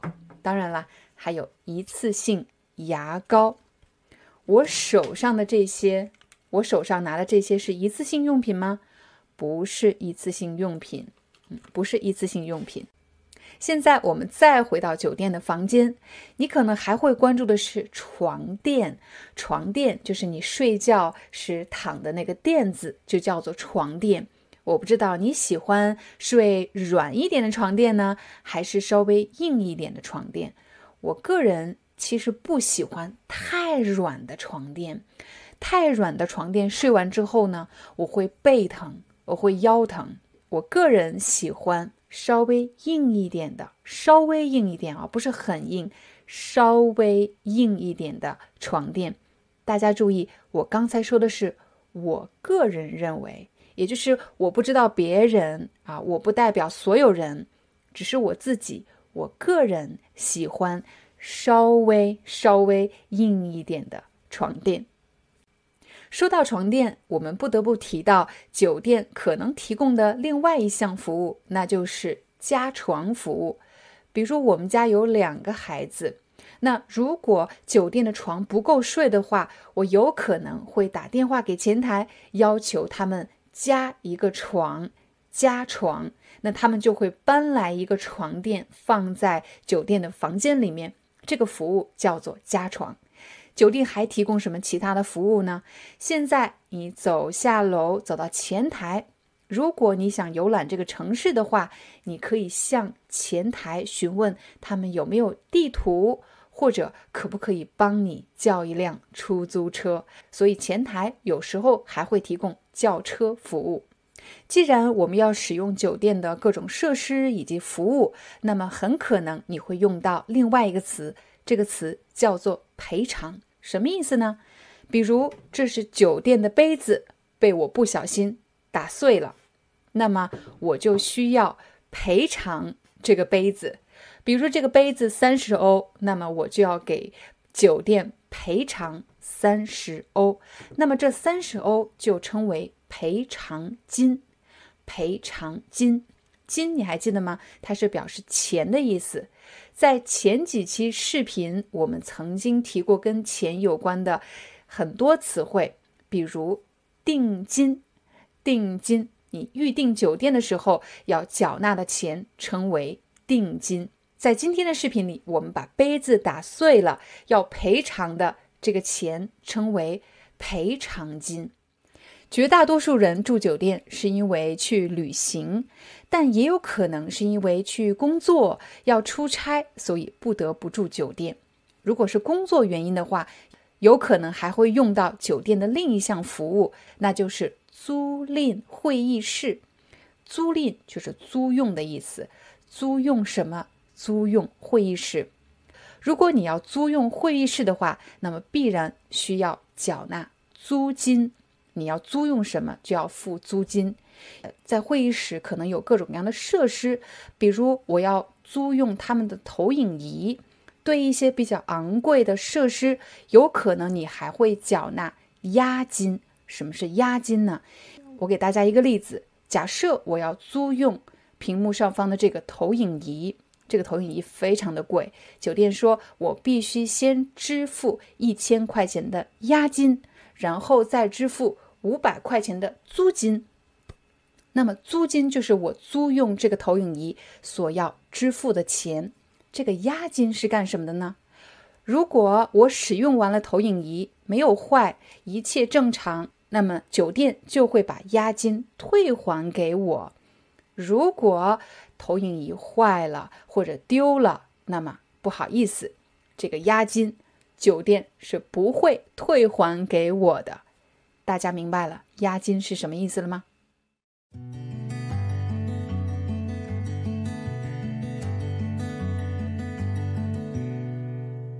如果你在酒店停留的时间超过一天，有可能还会遇到酒店清洁的人员来帮你打扫房间。我知道大家在旅行的时候可能会比较疲惫，需要午休，也就是需要在下午的时间在酒店休息。那么，如果你不想让清洁的人员或者服务人员打扰你的话，你可以在酒店的门上挂一个“免打扰”，“免”就是避免的意思，就是不要不要打扰我的意思，“免打扰”。终于到了退房的时间。那么，通常酒店退房的时间是在中午十二点，有的时候酒店还会提供延时退房，延时也就是可以推迟到下午一点。到底有没有这样的额外服务呢？取决于你所居住的酒店。退房的流程是比较简单的，你只需要把你的房卡退还给前台，并且告诉前台的工作人员，我要。退房，那接下来我们可能需要在大厅等候一会儿。等候一会儿，意思就是等一会儿。在这个期间呢，酒店的工作人员会通知客房部，那么客房部会检查你的客房有没有设施的损坏，或者你遗忘了什么东西。虽然你已经退房了，但是这时候大家很可能需要的最后一项服务是，那就是行李寄存。寄存的意思就是暂时放在这里，行李寄存。我们可以问前台的工作人员：“你好，我可不可以把我的行李寄存在前台？”大多数酒店都是可以提供这样的服务的。那前台工作人员会把你的行李收集到一起，比如说你有一个箱子，有两个手提包，他会把所有的行李收集在一起，然后做登记、做记录。上面写上你的名字、电话号码，把牌子挂在你的行李上，然后把这个小的行李牌交给你。当你游览完这个城市之后，可以回到酒店来提取你的行李。那么你在提取行李的时候，需要凭借你的行李牌，行李牌上写着你的名字以及电话号码。在今天的视频里，我们和大家聊了很多和酒店相关的设施以及服务。说到服务，我们不得不提到关于服务的质量。有的酒店的服务质量非常好。那么，服务质量好的时候，我们可以怎么说呢？我们可以说他们的服务非常的周到、细致。周到和细致是什么意思呢？如果他们的服务非常的细致，表示他们会注意到一些非常小的事情，非常小的事情。比如，当我进入到酒店之后，酒店的工作人员甚至可以叫出我的名字，哇，我就会觉得他们的服务真的非常的细致。他们居然可以记住客人的名字。那服务非常的周到呢，也就是指他们所提供的服务是方方面面的。比如，他们有叫醒服务，他们可以提供免费的下午茶，还有城市游览的地图，还可以帮我叫车，还可以帮我加床，甚至换房间。如果他们提供的这些服务呢，想的特别多，做的特别好，就叫做服务非常的周到。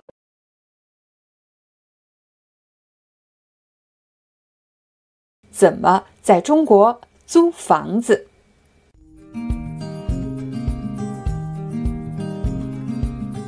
如果是去你的国家租房子，我们都需要做些什么呢？比如，我们应该去哪里找这些房源？会遇到什么样的人？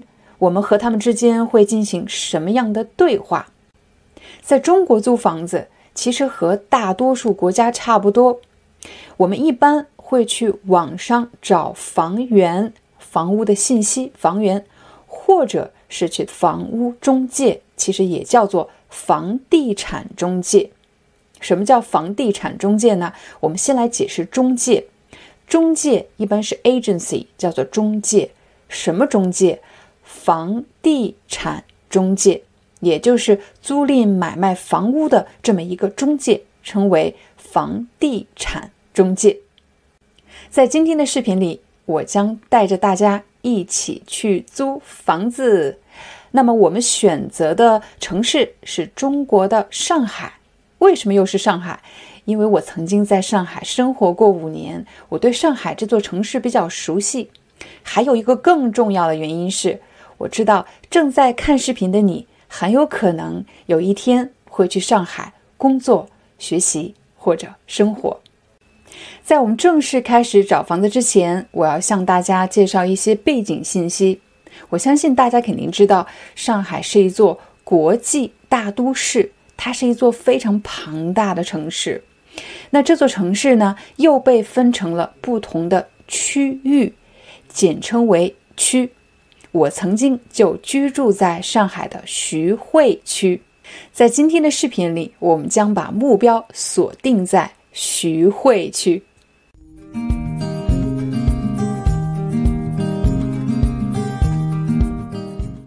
你准备好了吗？现在我们一起找房子。如果在中国，一般你使用的是百度搜索引擎。我们在搜索引擎里输入“上海找房子”，立刻你就找到了第一个网站。今天我们要使用的网站是安居客网站，而且你可以看到，在安居客网站的上方显示的是城市，我们要去的是上海。如果你想更换城市，也是可以的。大家不要被这些信息吓到，我们还是像前几期视频一样，来找出最主要的、对大家来说最有价值的部分。请你注意网站的上半部分，第一项位置，也就是你的 location。上海分成了不同的区域，我们今天要去的区域是徐汇区。徐汇区。再向下，第二项是租金，租金也就是你租房子要交的钱。根据你租房的预算，你可以选择哪一个区间的房租啊？对我来说，可能是两千五到三千，或者三千到四千这两个区间。再向下，房型，房屋的类型。有的是一室，有的是两室。这里的室指的是卧室。卧室，我一个人住，那么我可能会选择一室。如果你和别人合租，你可能会选择两室。再向下，类型，也就是租赁的类型，是整租还是合租？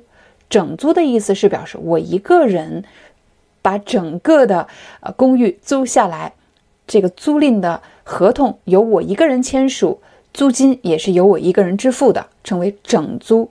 而合租呢，是表示我需要和另外一个人共同来租赁这个房子，就称为合租。更多筛选项啊，在这里你可以看到，还有房屋的类型，有很多种房屋的类型。但对我个人来说，什么类型并不重要，它的位置、它的性价比是最重要的。什么叫性价比呢？同样的价格，那么你租到的房子越好，我们就可以说性价比更高。后面两项进地铁以及电梯房，对我来说进地铁比较重要，因为如果你想在上海生活，那么你每天都需要乘坐地铁。我们现在确定位置，徐汇区。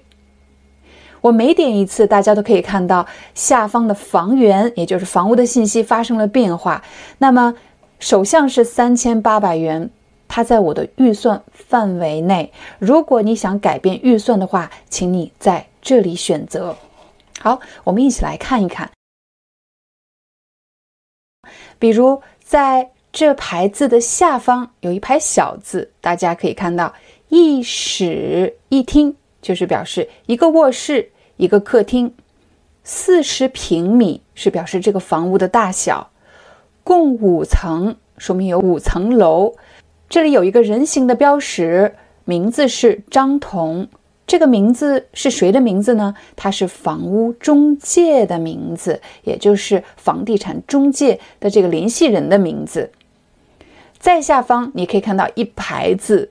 这里有五零五至五一一号，这里是指这个房子的地址。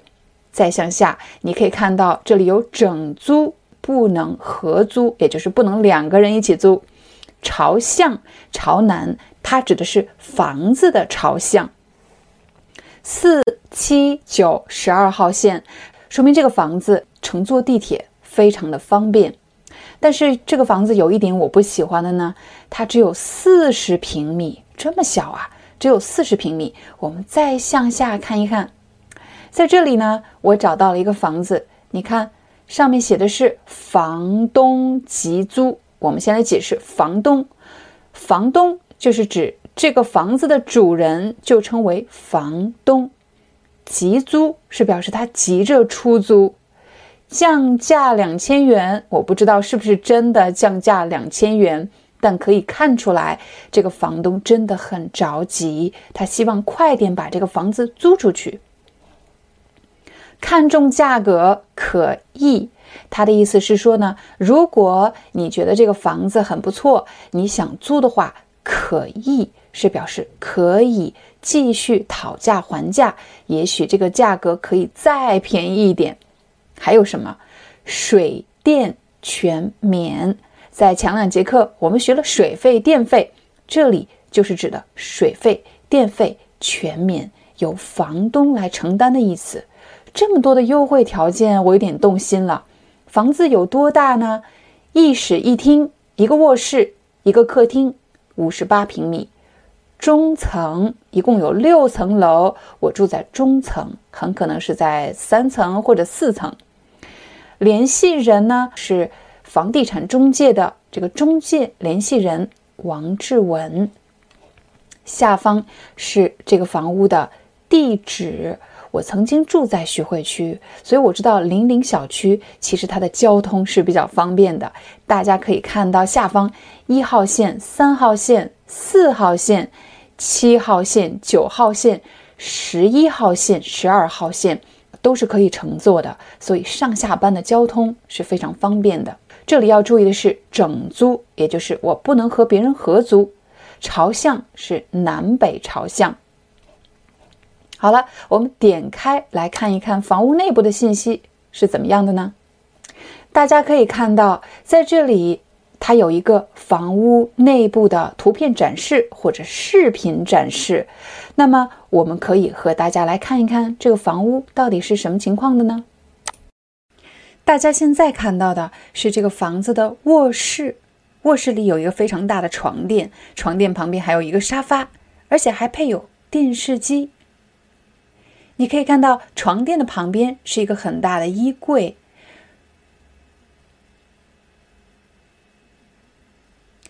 这个房子的特点呢，是它的采光很好，也就是它的光线很好。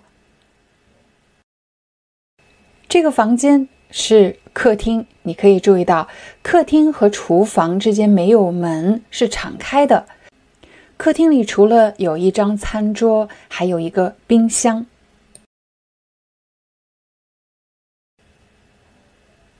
这里是厨房，有做饭的区域以及洗菜的区域。厨房里还配有微波炉和热水器。这个房子的设施是比较齐全的。这里还有一个洗衣机，在洗衣机的旁边是洗手间，洗手间里有马桶以及淋浴，还有洗手池。大家看完这个房子之后，感觉怎么样呢？我觉得还不错，我个人挺喜欢的。啊，房子不是特别大，但是呢，它的装修看上去比较现代，而且房屋非常的干净，采光也很好，地理位置也不错，而且价格确实是在我的预算范围内。如果我跟房东再谈一谈，我想它应该是一个性价比比较高的房子。再向下，我们看到还有一些其他的信息，大家也是可以参考的。比如户型图不就是 layout 对吗？在这里你可以看到，这里是卫生间，这里是厨房，这里是客厅，这里是卧室，而这个位置是大门，是入口。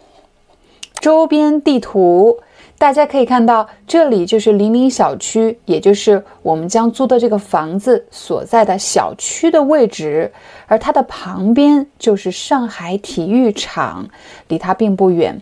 而且在这里呢，上海体育场距离我们住的地方是七百三十一米，我们还可以乘坐这些公交线路，这都是可以乘坐的公交线路。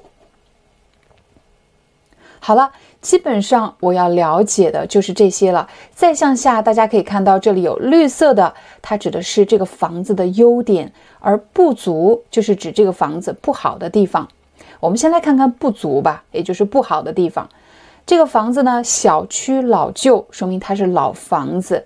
车位紧张，停车不方便。车位呢，就是指你停车的这个位子位置，就称为车位。车位紧张，说明车多位置少。如果你有自己的车，你希望找到停车位的话，那么这个房子可能不适合你。它的优点呢，特色特色是距离这个八万人体育场以及医院非常的近，距离医院只有四百米。如果想乘坐四号线地铁的话，在上海体育馆站只有二百米。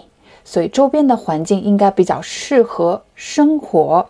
在这个位置呢，大家还可以看到关于房屋的配套设施，嗯，包括冰箱、洗衣机、热水器、宽带、沙发、抽油机，也就是抽油烟机的意思，燃气炉可做饭，啊，电视、空调、衣柜、床。卫生间，这里呢，它不能够提供智能门锁，有阳台，而且有暖气。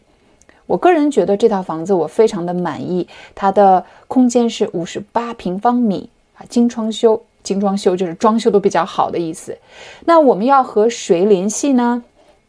接下来大家在右上方看到的这个照片，这个人叫王志文，他就是上海太平洋房屋。服务有限公司其实就是中介人员，我们可以和他联系。他们的门店地址在这里，是门店的这个地址。我们可以在手机上用高德或者百度地图搜索这个位置，就可以找到他们的门店的位置。点击绿色的按钮，就可以获得这位中介的手机号码。号码获取中。大家要稍等。好，现在大家可以看到，这就是他的手机号码。微信扫码联系，在这里你还可以扫他的二维码，那么就可以加他的微信，和他取得联系之后，我们就可以一起去看房。刚才我向大家展示的是在网上找房子的一个完整过程。当我和中介取得了联系，那么这位中介先生就会带着我去看房子。但这里大家要注意的是，很可能我看的不只是这一套房子，还会看很多周边的类似的房子。看房子看什么呢？我会看房子内部的设施是不是和照片上一样干净完好。最后，我想提醒大家的是，“房子”这个词被翻译成法语时翻作 “maison”，英语翻作 “house”。但实际上，在中文的语境中，我们指的是公寓房、公寓楼 （apartment） 或者 flat。大多数中国人住的房子其实是一个公寓房，一定不要理解成了 maison 或者 house。好了，这就是我们今天的中文课。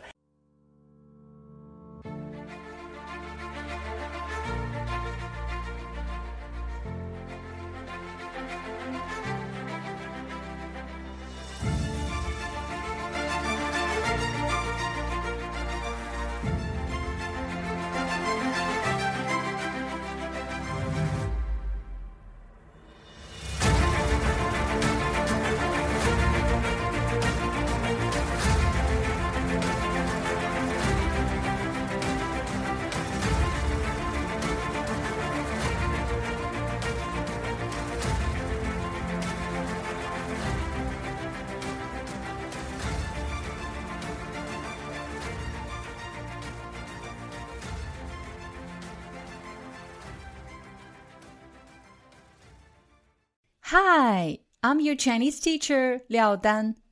Thank you so much for listening to 每日中文课. If you're looking for more lessons, please visit our podcaster website. Here's a link shows.doeak.com shows.acast.com slash free to learn. As a silver member, you can get access to all the lessons we've created to help you learn natural Chinese in a fun, interesting, and immersive way. Join us today. Enjoy your ad free listening. I'll see you in upcoming episode.